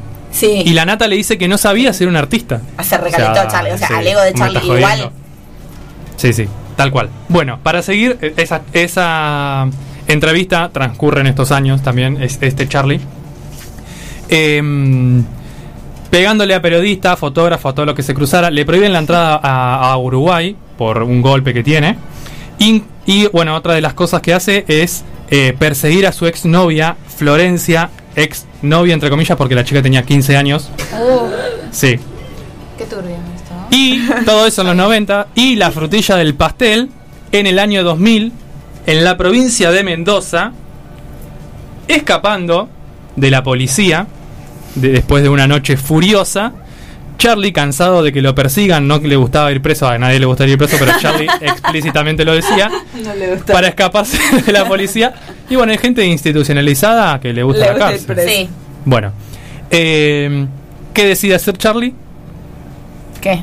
arrojarse desde un noveno piso Ajá. hacia una pileta, hacia la pileta del hotel. Cuenta la historia que antes de arrojarse al mismo tira dos elementos para, Para- medir. Tira un eh, como unos, un, un muñeco de esos que se le pegan, Sí. que se le va lejos, tipo pasa, y después tira. eh, Estaba calculando, estaba sí, sí, sí. Creo que tenía forma de gato. Y después tira un, o un teléfono o algo así, un poco más duro también con forma de gato, que le cae peso, ¿eh? cerca. Sí, que le cae cerca. Y él dice, bueno, me tiro Salto entre en las dos. Sí. Y dicho y hecho, le embocó, le embocó. Salió Claro. completamente ileso. Es una locura eso. A mí Sí, me da sí. miedo, eh, no sé si conoces el Club Regatas, el trampolín. Sí. Primero ya me da miedo. O sea, Eh, no, Perdón, acá tengo el dato que me había pasado Santi, quien les dije que me asesoró Sí. para armar mi pedacito, de que Charlie ya tenía experiencia porque saltaba de molinos en el campo hacia tanques Ah, australianos. tenía experiencia. Tenía experiencia en saltos. Ah, Bien, bien. Muy bien.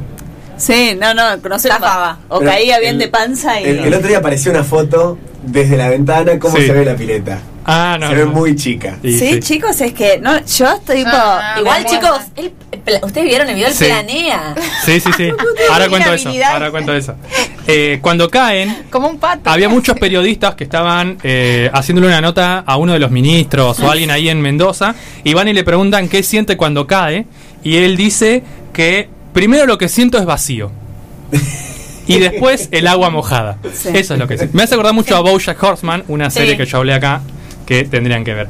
Y después cuando tiene la grabación de su caída va a lo de un amigo y le dice, "Che, veamos esto. Mira, mira cómo mueve las manos. Estoy planeando", le dice. Sí, Sí, que es sí. cierto. Tal cual. Bueno, los años siguientes, eh, más o menos similar, no tanta, tanta aparición de Charlie. Saca algunos discos en ese tiempo, pero No en el saltó 2009, de no, no saltó en ningún lugar. En el 2009, en la ciudad, en la ciudad de Luján, a pocas cuadras de acá, sucede algo impensado. Charlie García da un breve concierto en la Plaza Belgrano, justo enfrente de la Basílica, toca siete temas, un to- en un Lo vi en total la de, tele y me quise matar. Sí. Un total de 35 minutos y después se sube a una camioneta y se dirige derecho a la quinta de Palito Ortega para desintoxicarte. Quien le ofreció ayuda para ser desintoxicado. Charlie dice, después de estos hechos, lo siguiente. Era la última persona en el mundo que pensaba que iba a hacer eso. Ahora sabiendo que había sido cómplice de la dictadura, Sí. está bien. está Tiene bien. sentido. Sí. Me dio un hogar, un estudio y su familia. La luchó como un loco. Si no lo hacía, me iban a meter en un lugar peor. Hizo todos los trámites. Palito me salvó la vida. Es un tipo increíble. Yo no salí de ningún infierno. Yo fui víctima de la ignorancia y el prejuicio de los que estaban cerca mío y no era, y no era esa la manera. Charlie pasa un tiempo desintoxicándose y acá es como que empieza el resurgimiento, el renacer. Un día podríamos hablar de Luján y su Sí. contacto con, Con todo. el mundo artístico. Sí. Nati Como Peluso. si- Como siempre, ¿Creen que Luján. podremos llamar autorreferenciales que se volvieron. No. Bueno, no importa. Pero a Pablito Lescano sí, para mí. Sí. Sí. Yo tengo una foto con Pablito Descano. La puedo subir para ese día. Bueno, eh, en el 2010 se presenta en Uruguay para cerrar todas estas causas abiertas que tenía eh, con golpes, o sea que ya le, prohíbe, le desprohíben la entrada. En 2012 fue declarado ciudadano ilustre de Córdoba y celebró sanamente su cumpleaños número 61 con amigos y amigas. En 2013 presenta su libro Líneas Paralelas, Artificio Imposible, donde explica detalladamente el método que él tenía para planificar presentaciones, con texto y dibujos incluidos de, de Charlie. Además, el mismo año recibe un doctorado honoris causa en la Universidad de San Martín, no sé si se acuerdan de eso, porque estaba el chiste de que no quería ser doctor, quería ser enfermero, pero le habían dado un doctorado. Ah, En 2017 saca su disco Random, compuesto por 10 canciones, entre las cuales se encuentra La máquina de ser feliz. En ese mismo año acusó a Bruno Mars diciéndole que su de plagio, perdón, eh, diciéndole que su canción Uptown Funk era muy parecida a Funky, la canción que escuchamos recién. Y en el 2019 se une a Roberto Petinato para eh, estar en, el proyecto. Petinato tenía un proyecto personal que se llamaba Petinato Plays García, que lo que iba a hacer es tocar música de Charlie, pero con una versión más yacera. Y Charlie se termina incluyendo en el disco. O sea, sacan un disco. Y García, Play Sí. García. Exactamente. Sacan un disco conjunto. Y por último, en el 23 de octubre del 2021, se presenta en el Auditorio Nacional CCK, donde se home- homenajeaba su cumpleaños número 70. Charlie aparece en el tercer bloque y canta cinco canciones. Cerca de la revolución, promesa sobre el bidet, raros peinados nuevos, demoliendo hoteles y canción para mi muerte. Todas canciones Oh. maravillosas. Yo lo que no sé es si él estaba planificado que llegue ahí. O no, cayó. no estaba confirmado, o sea, sabía que iba a estar, quizá con invitado, pero no estaba confirmado que él fuera a cantar. O sea, era un homenaje Claro. con gente que hacía sus covers. Claro, digamos. había que ver si Palito lo soltaba, lo ponían. Claro. Con Correa. Bueno, me parece que hemos compartido un lindo momento charlando No sé sobre. cómo hace Lola para saber que el otro termina. Sí, Porque no sé si terminó, no sé si adquirió, adquirió una, un tipo Tengo de, un breve de cierre, poder. Ah, ¿Vieron, lo- Bueno, ¿vieron que que- no había dale. terminado? No, no, dale, dale. Bueno, eh, como para ir cerrando, sabemos que Charlie durante toda su vida fue una figura contradictoria y que más allá de él, de su vida y de sus escándalos, lo importante es que generó en todos los artistas de su época y en las siguientes generaci- generaciones algo muy especial, muy importante, que sentó las bases del rock nacional y en otros lugares, obviamente. Todo esto lo trascendió a él como persona, como figura. ¿Puedes y, decir algo nerd al respecto? y fue fundacional ah, para la música, sí. Una intervención nerd, tipo, eh, por ejemplo, Foucault habla de que hay, entre comillas, grandes, que en realidad lo que, ¿por qué son grandes? Porque generan como un sistema de discursividad, como la gente se apropia de sus palabras, ¿no? Y arma como todo un, un- un sistema discursivo, ¿no? Me parece que Charlie lo que tiene es eso, hay una canción en el disco creo que es el día que apagaron la luz, Sí. que se llama Yo soy tu papá, que habla de la, de la canción en sí misma y él dice, como bueno, yo soy el padre de esta canción, pero en realidad no soy nadie, ya es de todos, ¿no? Entonces esto genera discursividad, la- digamos, generó la representación de un grupo social de gente, eh, de esa generación desaparecida, como Tal cual. decías vos, eh, y al mismo tiempo, digamos, ya es algo que lo trasciende, ¿no? Sí, es alguien que, digamos, además le pone voz eh, a gente que en ese momento no podía poner en palabras o no podía decir lo que pensaba, lo que estaba pasando. Y me parece también como para cerrar algo... eh, Como que entendés, Em- es como que es algo que también es a través del colectivo, pensarlo, digamos, desde, la- desde lo que generan las bases, si se quiere. Y que como todos los grandes genios de la historia, ¿no es cierto? No lo vamos a poder dimensionar hasta que no nos trascienda. Es decir, somos contemporáneos a una persona que no podemos dimensionar eh, en lo magnífico que es y que sin duda es eh, un genio de la cultura popular, ¿no es cierto? Tal Así cual. que es parte de nuestra idiosincrasia. Muy bien, vamos a cerrar este espacio dedicado a Charlie García escuchando la canción Influencia de él. ¿Qué más puedo decir?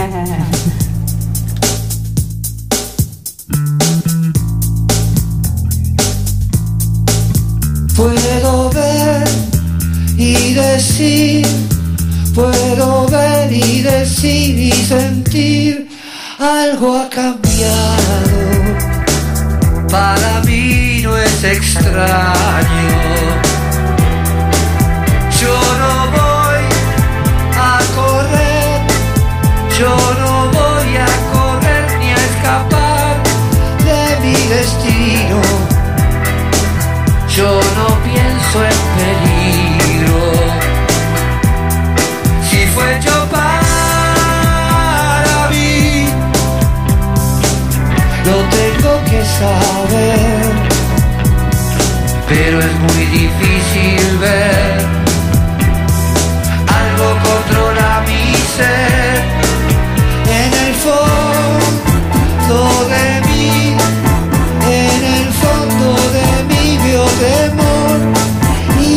sospechas.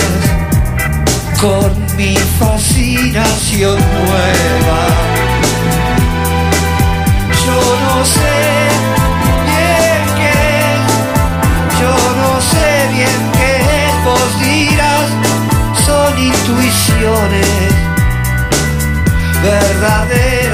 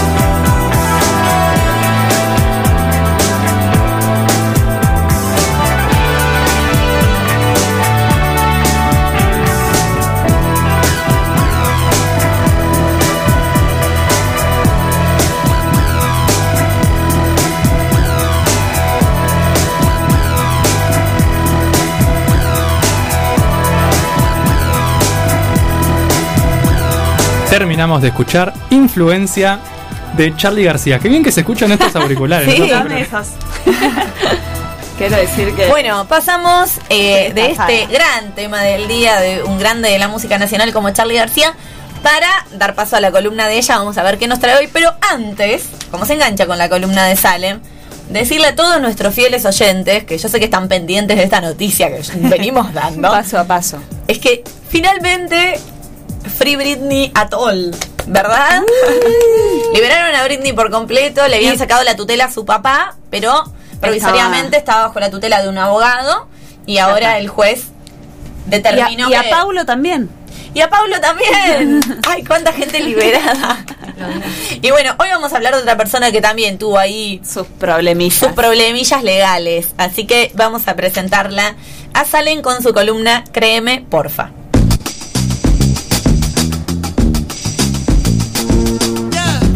Que Camila sintonizó justo para tu columna. Sí, Cami, te mandamos un besito. En la primera parte te pedimos disculpas, Cami, pero no nos estabas escuchando.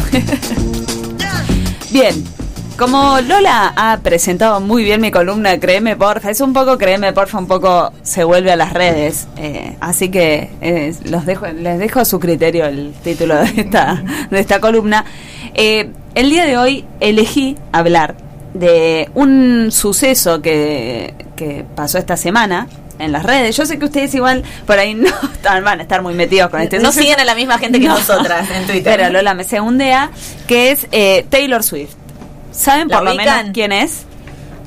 Eh, No es la de que hizo las hamburguesas Swift. Swift, No, el ¿es paté, una cantante? Swift. Marce, Sí. ¿no, ¿no tenés un temita popular para sí, poner ahí? Taylor Swift es muy conocida. Black Ay, Horse. que- No, esa es Katy Perry. No, y está todo mal. Hay un tema dedicado a Katy Perry. Ay, ¿sí? se Esa no la pelearon, se pelearon. Bad Blood. Se- se si querés escuchar. A ver. Eh, Ah, pensé que ¿qué estaba hay? escuchando. No. Bueno, bueno. Marce, ya llega, ya llega. Ahí viene. Mientras ustedes- No, Eh, no. ¿Cuál es el que ella está vestida de mm, marcha? De vaquera. Eh, shake It Out. Ah, ¿No? este. Ah, ya sé Shake It Off. ¿Cómo es? Shake It Off.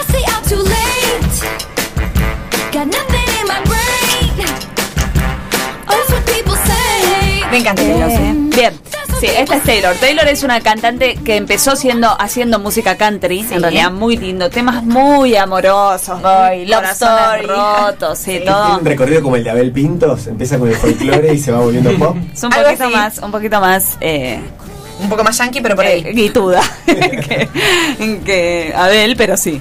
Tiene, empieza, no sé, 15, 16. No, no me estudié la vida, pero soy un poco Y no daban fan. dos mangos por ella. No, y, y arrancó siendo haciendo música country y después se dio cuenta que el pop pegaba más, que era una piba muy como que pegó mucho mucha popularidad y que con música pop con las letras que ella, además, ¿no? No, re. Con las letras que ella escribía, porque escribía sus propias canciones, eh, popcializadas, iban a pegar mucho más, entonces cambia un poco.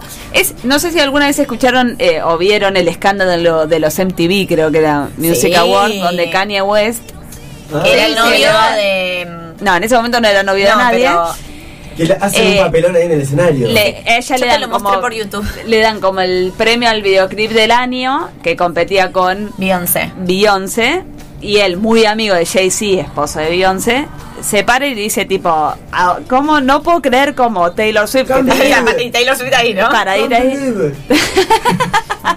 ¿Cómo eh, eh, gana este y no lo gana Beyoncé? Y todos tipo, y, eh, y Beyoncé queriendo morir ahí mismo, todos tipo, ¿qué onda? Qué la piba muy chica. Ella después le dedica un tema, como le dedica tema a todo lo que sucede en su vida. Eh, Tiene un tema que se llama Min, que le canta al periodismo de, de su ¿Esa pueblo. actúa también? Eh, No sí, hay- en, en Día de los Enamorados. Yo creo que eh, la peli. visto en alguna película. Que ahora la subieron a Netflix hace poco, me parece, porque es Ah, no tendencia. A mí la Día que de los Enamorados. Space. Esa es el- buenísimo Temón. ese tema. Temón. Eh, Amo ese tema. De ella, un papel. Esa peli tiene muchos actores y ella actúa en esa. Y es pareja de Taylor Lautner, que es el de Crepúsculo del Lobo, Taylor Ah, Taylor. que salieron en la vida real un tiempito. ¿Quién es que hizo una versión de Blank Space?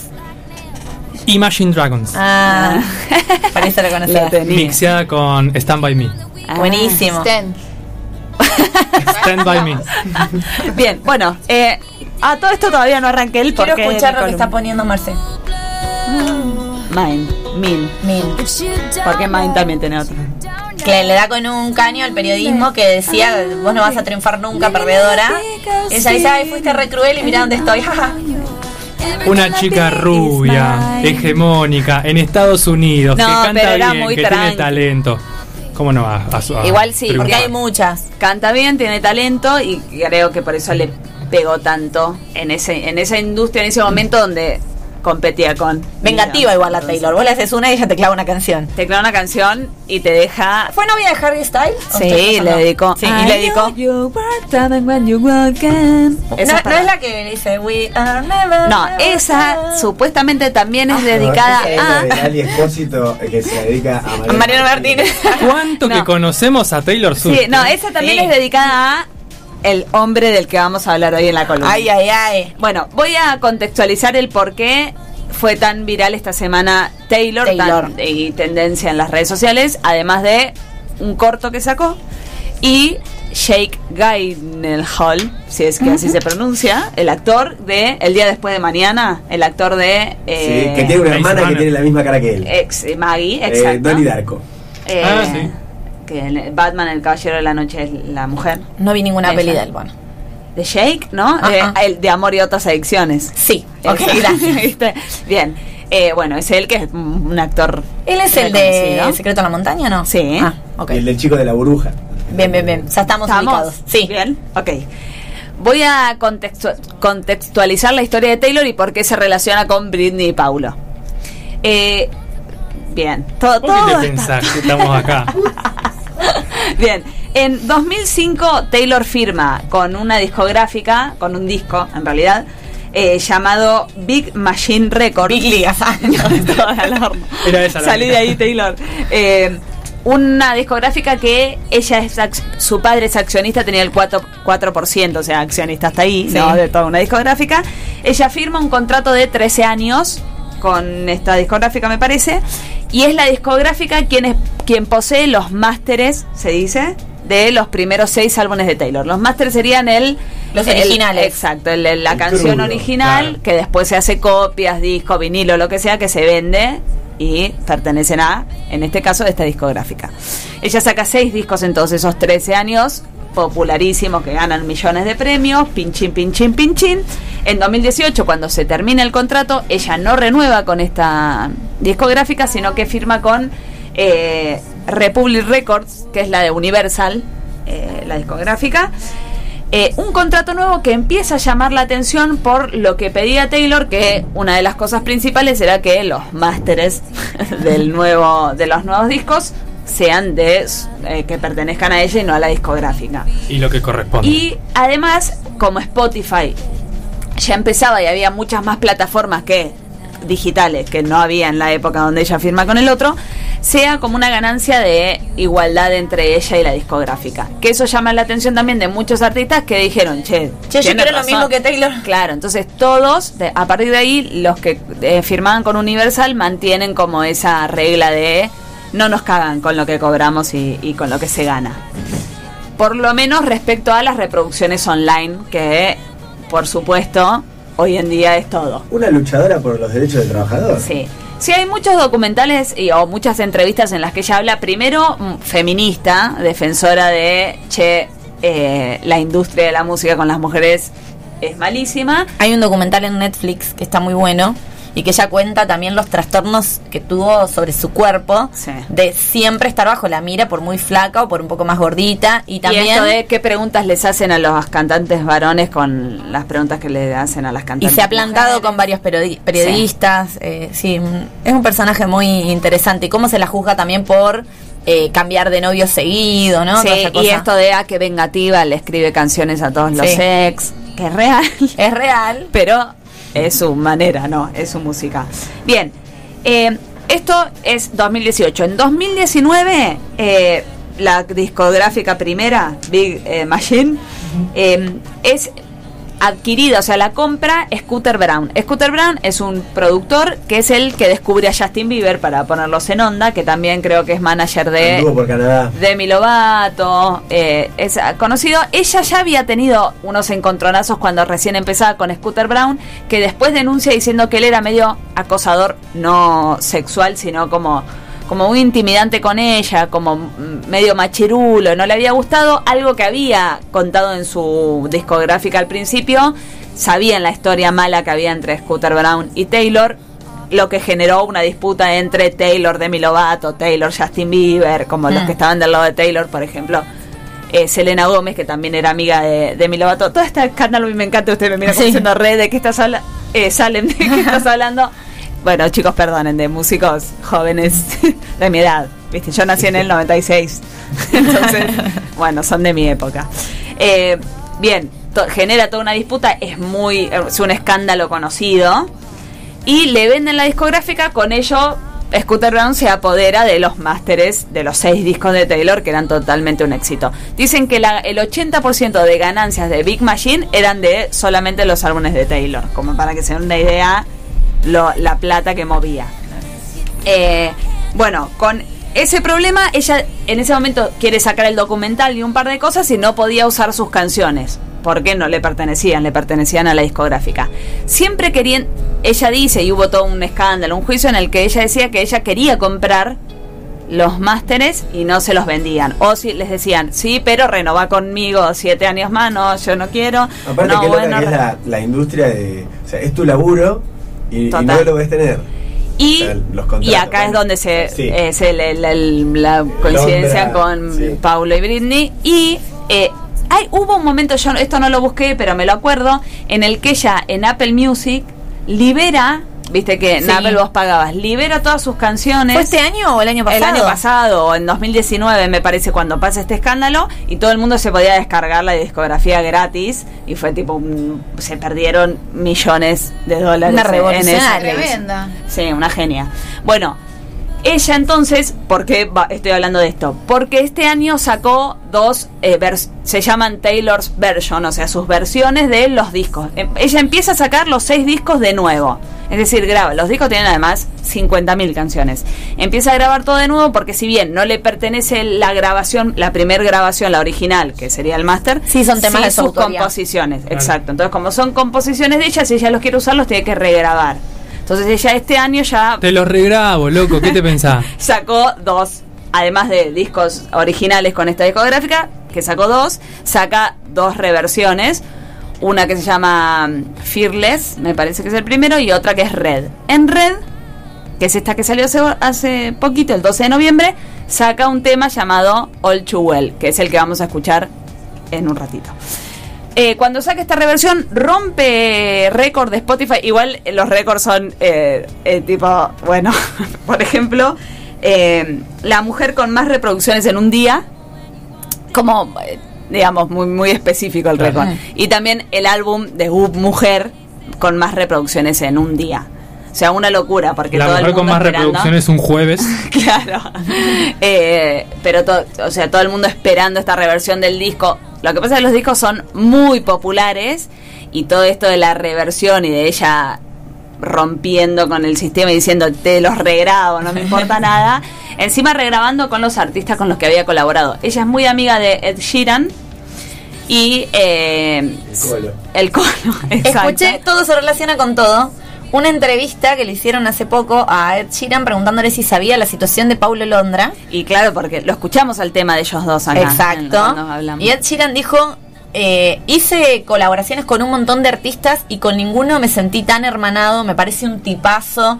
Nos, man- nos mandamos WhatsApp y hablamos de nuestra familia porque él fue papá ahora y no sé qué. O sea, Ed Sheeran es todo para sí, mí, lo a, amo. a mí y dijo Ed Sheeran, yo le dije eh, a Paulo que estoy dispuesto a grabar todo lo que, que él me llama y yo grabo un disco con él. O sea, grabo todo lo que me pida, lo grabo. Un genio. Un genio. Bueno, eh, Taylor, eh, Ed Sheeran medio como que nace con Taylor. Bueno, tienen un tema ahí. En ¿Son ese- mellizos Sí. o gemelos? No, mellizos. No, nacieron en la misma habitación el mismo día. Eh, ella lo reayudó, él era compositor, músico, no era Ed Sheeran, no fue siempre Ed Sheeran, obviamente. Ah, ella lo impulsa a él. Sí, como que de la mano de Taylor medio como que empieza y después larga su carrera como solista. Eh, Estamos en condiciones de decir que Ed Sheeran, que es colorado, es Trae mufa. suerte. Le, le esmufó las carreras a eh, Paulo Ah, no seas y, a, y a mala. Taylor. No seas mala. Bueno, quiero decir, con esto iba a que regraba hasta las eh, colaboraciones de sus discos. No, un Y- genio. Rompen todo más que cuando salieron por primera vez. Dicen que eh, las canciones originales en estos días bajaron totalmente. eh, Claro, porque una de- persona además que quiere a Taylor Swift va a Deja escucharla, de- claro. Exacto, va a escuchar las nuevas versiones. Bueno, ¿a qué voy con todo esto que también fue escándalo esta semana? Fue muy. fue popular y no me. tendencia, esta no me sale la palabra, en Twitter, Shake Gyllenhaal. El boludo este que le Este, dijo. de Amor y otras adicciones. ¿Por qué? Ellos salieron a- cuando Taylor tenía 19, 20, 21, creo que 20, podría decir, porque fuentes, créeme porfa, dicen distintas versiones, y él tenía 29, tenía 10 años más que ella cuando salieron. Salieron por pocos meses, pero se, eh, cuando sale Too Well en esa época se, se dice, siempre se dice, ella nunca Sí. dijo, che, esta canción es para Harry Styles, che, esta canción es para Jake, nunca lo dijo, pero todas la- las fans, los fans, sabemos para qué larga las canciones. Entonces, esta canción obviamente como es una reversión, ya existía, lo que pasa es que ella ya había dicho que había escrito esa canción eh, de manera que duraba 10 minutos el tema. Y en la discográfica le dijeron, che, sorry, pero 10 minutos de tema no, acortala. Obviamente hoy vamos a escuchar una versión corta. no Ay, 10 perdón, hay muchas anécdotas de discográficas recortando temas que después son hits Una- totales. sí. November Rain, o no sé, Sí. Kashmir de Led Zeppelin, que te dicen, no, y ¿por de Queen, de eh? Bohemian Rhapsody. Bohemian Rhapsody. Claro.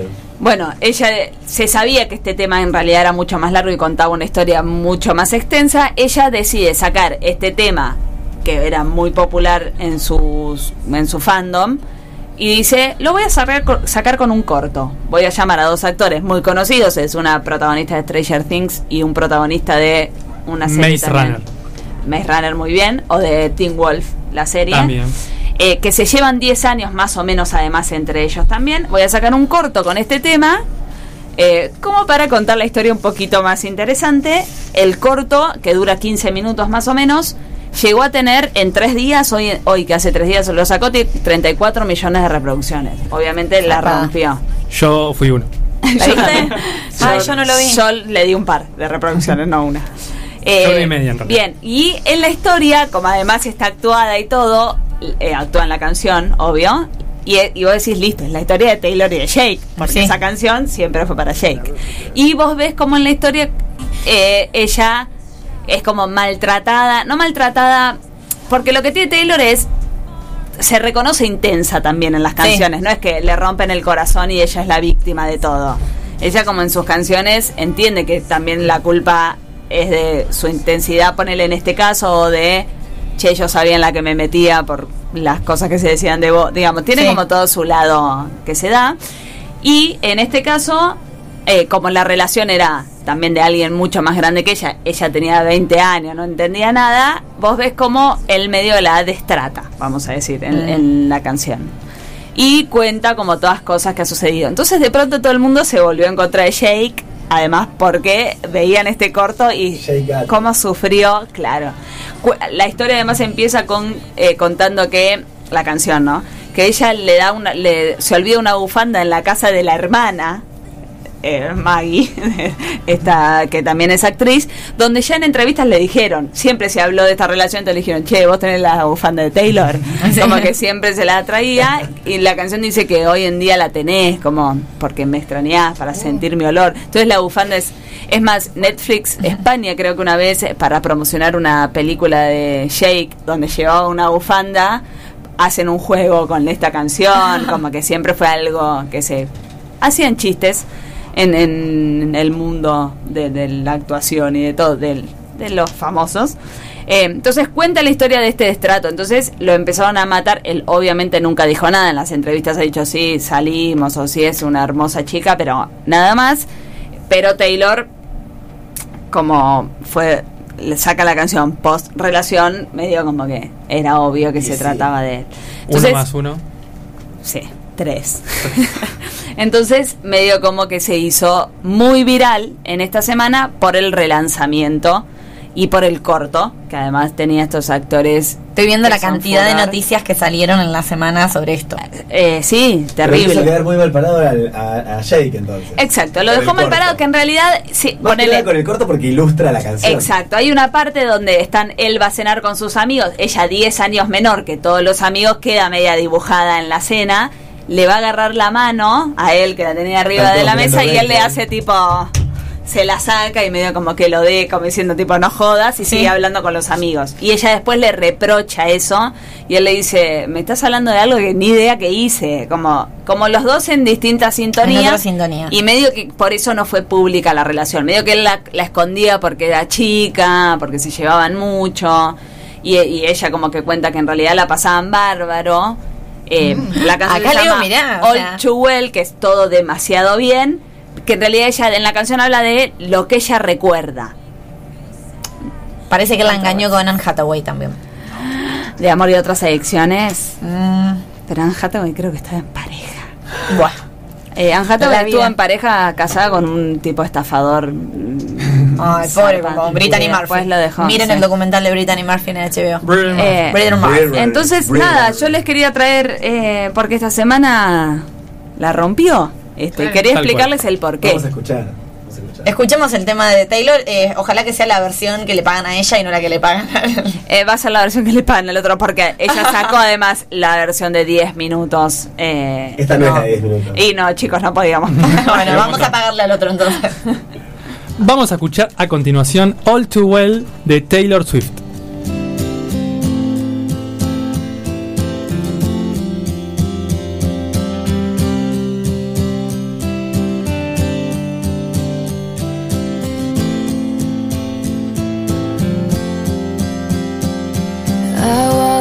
The door with you. The air was cold, but something about it felt like home somehow. And I left my scarf there at your sister's house, and you've still got it in your drawer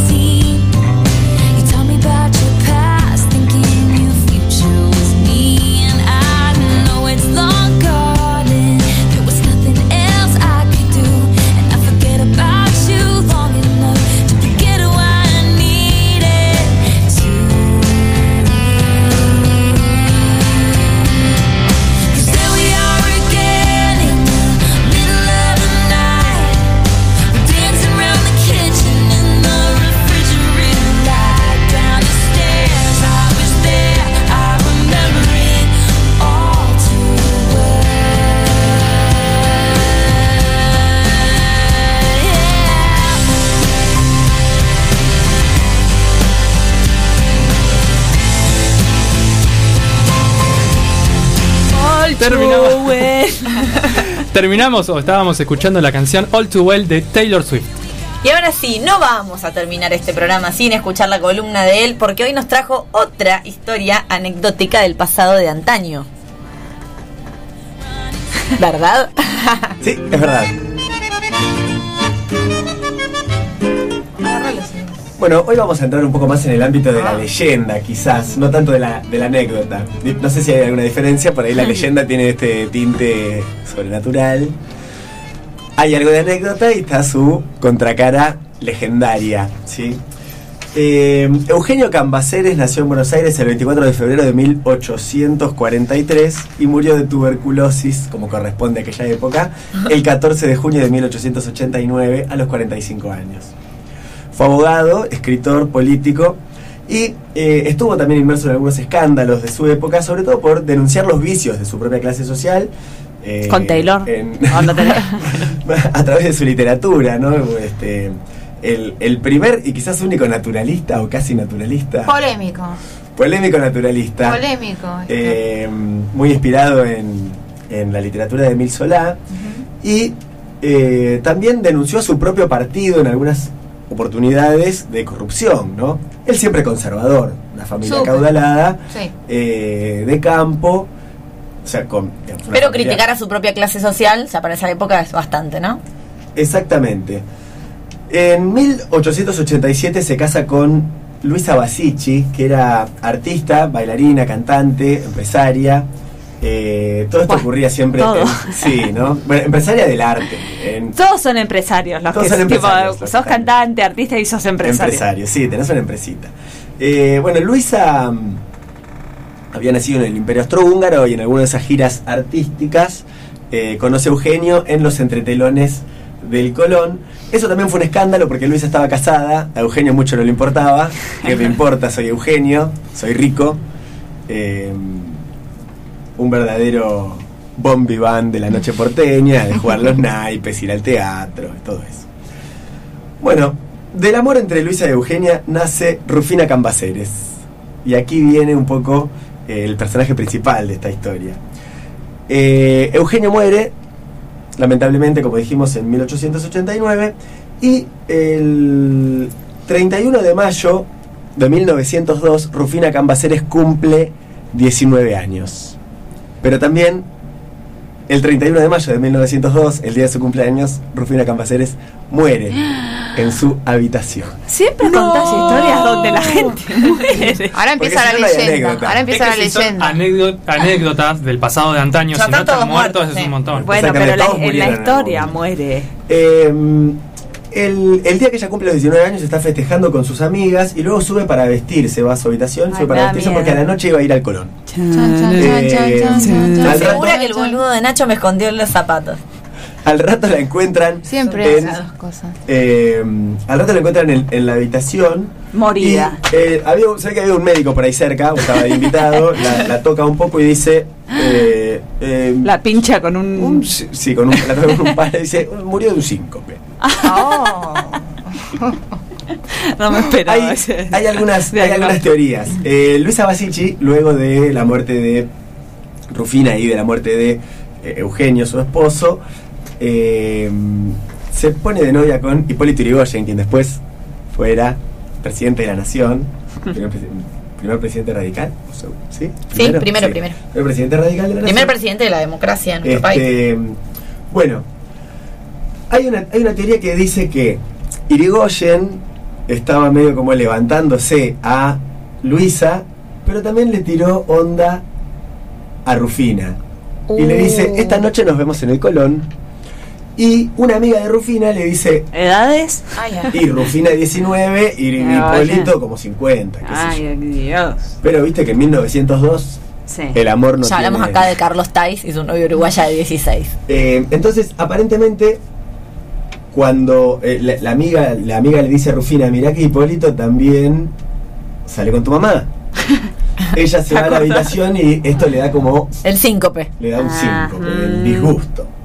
Hay otra versión que en realidad dicen que Rufina iba a encontrarse en el Colón con otro pretendiente, no Hipólito. eh, y la amiga le dice que además ese, ese- le dice, ese con el que te vas a ver ahí en el Colón es el amante de tu mamá. Ah, Esto también le generaría un, Sí o sí, la persona con la que Rufina se veía salía con la madre. Sí, no sabemos quién era. Y sí o sí, la amiga le, le daba el, la a que mala, mala noticia. que que La amiga es el personaje que te explica la película. La primera y cardia de la historia, Sí, tal cual. Eh, y entonces Rufina muere. ¿Muere? ¿Muere? Esa es la pregunta. Chan, chan, Chan, chan. chan, chan. A Rufina la colocan en una bóveda del cementerio de la Recoleta y eh, ahí, esa noche. Para al mí día hay que hacer un siguiente- programa de Gorlami de historias del cementerio de la Recoleta porque Sí. hay muchas y son muy buenas. Sí, sí, A- sí. al día siguiente, el cuidador del cementerio nota que el cajón estaba corrido de lugar. O como Ay. dice alguien que yo conozco, La roca ladeado. La de... Eh, ante la sospecha. A los tres días resucitó. ante la sospecha de, de- de robo, ¿no? de que algún salteador Claro. de tumbas, muy habitual, sobre todo en la Recoleta, que las personas adineradas gustaban de ser enterradas con sus joyas y algunos les, les hacían caso. y Las manos de. Perón. Exactamente. Eh, bueno, el cuidador llama a la familia y cuando abren el cajón descubren a Rufina boca abajo Ay, y la tapa interna del cajón estaba arañada al igual que su rostro cuello. Dicen Ay, que no, lo mismo le pasó me- a Gilda. Siempre tuve miedo de eso. Siempre, sí. de chiquita decía, Y me van, a, me van a enterrar viva. Ah. Dicen que a Gilda le pasó lo mismo, que se le aparece en un sueño a la madre y que la madre va al cementerio y la desentierran y estaba Gilda rajuñada y el cajón rajuñado como que la enterraron viva. Chicos, qué horror, qué horror. Bueno, a Rufina aparentemente toda la, la leyenda popular dice que la meten viva en el cajón. Hay también dos versiones. Una que en realidad la encuentran como tratando de salir de la bóveda. El ca- se tira del cajón y se arrastra por la bóveda y la encuentran medio como sacando la manito por la puerta, pero estaba cerrado. Eh, Y de hecho, en la bóveda está, hay una, una escultura de ella afuera de la bóveda a- tomando la puerta. ¿De Claro, quién? sí. Y, y en, el, ah. en la tumba de Rufina Cambaceres Ah, hay una escultura de una niña joven de vestido blanco tomando la puerta de la bóveda. Ay, qué lindo. Este, sí, en realidad está como saliendo, como si estuviese Exacto. eh, saliendo de ahí. A ver. Eh, y la otra versión dice que simplemente abrieron el cajón con fines eh, Y la rajuñaron. delictivos de robar, pero la otra versión dice que los rajuños son porque fue víctima de algún necrófilo que circundaba el cementerio de la Recoleta. Hipólito Eh, Yrigoyen. Que eh, siempre creemos la versión donde ella rajuneaba porque sí, estaba viva, ¿no? Sí, ¿no? Porque tratar de que alguien todavía está esperando algo tibio en el cementerio. ay, Dios. Pero pará, fuera de joda, es muy difícil diagnosticar la muerte. Imagínate en esa época. Exactamente. ¿Con qué criterio Sí, se sí, decía que sin estaba cope. muerta? Dice que Claro. ya en esta época uno de los grandes terrores de la de la población era ser enterrado o enterrada viva las personas. Qué macabro. Eh, Salen. por eso se, se esperaban Es 30 que horas. hay que pensar que, claro, ¿qué criterio? ¿Con qué criterio se decía que estaba muerto? ¿Que no parpadeaba? Claro. No se Entonces, escuchaba tenía- latido. No tenía signos vitales, entonces la entierran. Eh, en, aquel, en aquel momento eran 30 horas que se esperaban. Eh, aparentemente no esperaron las 30 que, que se indicaban. Y, Y chao. chau. Em, pero era un temor de esa época esta posibilidad. ¿Cómo es el nombre Eh, de este de esto cual- Catalepsia. Catalepsia. Había una había una novela en Telefe Que se llamaba sobre catalepsia. era sobre eso. Bueno, y en, por ejemplo también hay cuenta ahí una anécdota que en, en esta época una persona que se estaba fabricando, haciendo, haciendo hacer su bóveda en la Recoleta, la diseña especialmente con una campana que llegaba dentro del cajón para que cuando él llegue a su morada final... Sí. Talán, talán. Y dicen que cuando cumplía años iba a la bóveda y la tocaba por las dudas para ver si funcionaba la campana. Así hasta, hasta En su cumpleaños se metía en su propia bóveda a tocar la campana. sí. Espectacular. Eh, y bueno, y también este, este detalle de, o sea, no, nunca vamos a saber qué pasó, qué forma parte de, de la anécdota real y qué de la leyenda sobre Rufina Cambaceres, pero sí esta se la puede ver a esta estatua que puso luego Luisa, hace poner, luego de esto que ocurrió, Luisa hace poner esta estatua de Rufina. O sea que esto saliendo efectivamente por ocurrió. La puerta. No sabemos cuál es el Y motivo. si te, pero- te da tanta culpa como para pagar una estatua de mármol, Esa estatua es macabra, o sea, les da mucha impresión. ¿Quieren un día hacer un tour por el cementerio de la Recoleta? Me sé todas las tumbas. Sí, Bueno. re. Bueno, Después del Malva, después del Malva y después de la sala de escape. Ay, no sé qué me está diciendo. Ah, el cementerio ah, de el acá. cementerio de sí. acá, mal. No me da miedo. Los, los muertos Ella, conocidos. ella A mí la me encanta. recoleta es cheta. Bueno, muchas gracias Felipe por esta columna del día de hoy. Ya nos vamos despidiendo porque hay un 2x1 de hamburguesa que nos espera. Así Allá que vamos. allá vamos. Vamos a empezar a despedir de a uno los integrantes de este equipo. Se mezclaron, ahora estoy confundida, pero voy a comenzar con ella porque es mi amiga personal. Sí. Nuestra queridísima Rita. Gracias Lola, gracias a todos y a todas. Nos vemos la semana que viene y hasta la victoria. ¡Siempre! Muy bien, continuamos con él que nos acaba de dejar. Y quería decir cata- Catatónicos. Eso no me salía, catatónicos. Con esta eh, historia anecdótica del pasado de antaño, nuestro queridísimo Felipe. Bueno, muy buenas tardes, muy buenas noches. Eh, me despido con mucha alegría y eh, nada, anarquía y nihilismo. para- Anarquía para, y todo nihilismo para todos. Muy bien, continuamos despidiendo al equipo y ella de paso nos va a recordar las redes y no el teléfono porque ya nadie nos llama. Nuestra queridísima Salem. Una perra sorprendente, curvilínea y elocuente. Muchas gracias por acompañarnos. Recuerden seguirnos en nuestras redes sociales, arroba Gorlami Radio en Twitter y en Instagram. Twitter lo tengo abandonadísimo, pido Sí. perdón. Eh, pero Instagram es muy activo. Pónganle. eh, denle like a todo, Berrita se enoja.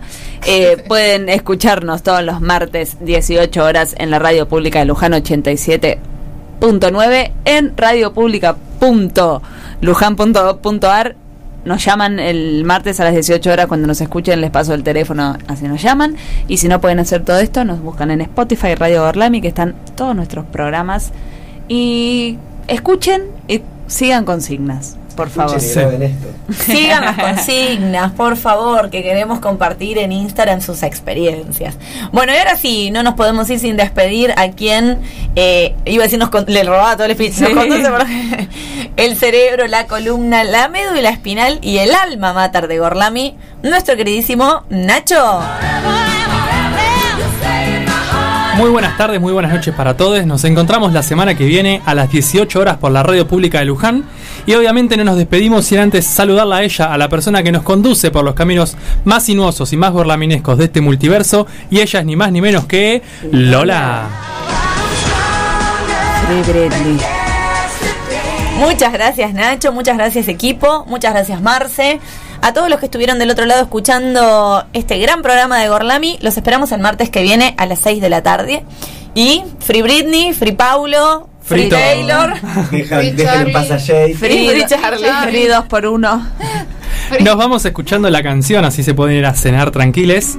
La canción Romance de Barrio, interpretada por Lidia Borda.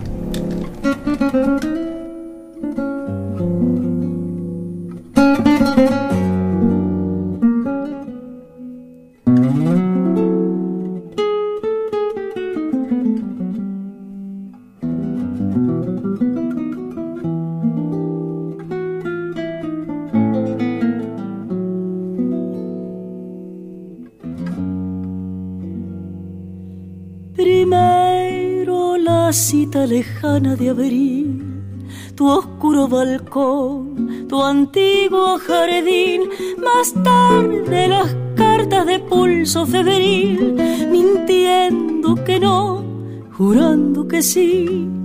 Romance de barrio, tu amor y mi amor. Primero un querer, después un dolor, por culpas que nunca tuvimos, por culpas que debimos sufrir los dos. Hoy vivirás despreciándome tal vez sin soñar que lamento al no poder detener el dolor de no saber olvidar. Hoy estarás como nunca lejos mío, lejos de tanto llorar. Fue porque sí que el despecho te cegó, como a mí sin pensar que era el rencor del adiós, castigabas con crueldad tu corazón. Fue porque sí que de pronto no supimos pensar que es más fácil renegar y partir que vivir sin olvidar.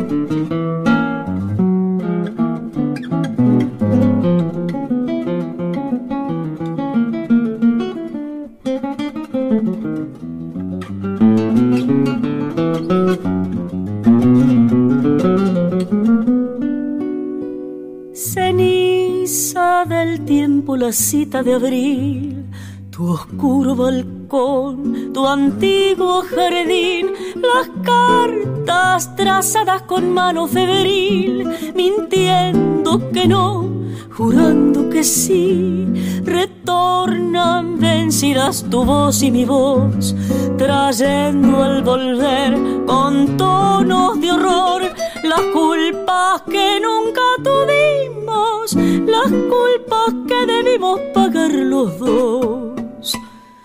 Hoy vivirás despreciándome tal vez sin soñar que lamento al no poderte tener el dolor de no saber olvidar. Hoy estarás como nunca lejos mío, lejos de tanto llorar. Fue porque sí que el despecho te cegó como a mí sin pensar que en el rencor del adiós castigabas con crueldad tu corazón. Fue porque sí que de pronto no supimos pensar que es más fácil renegar y partir que vivir sin olvidar.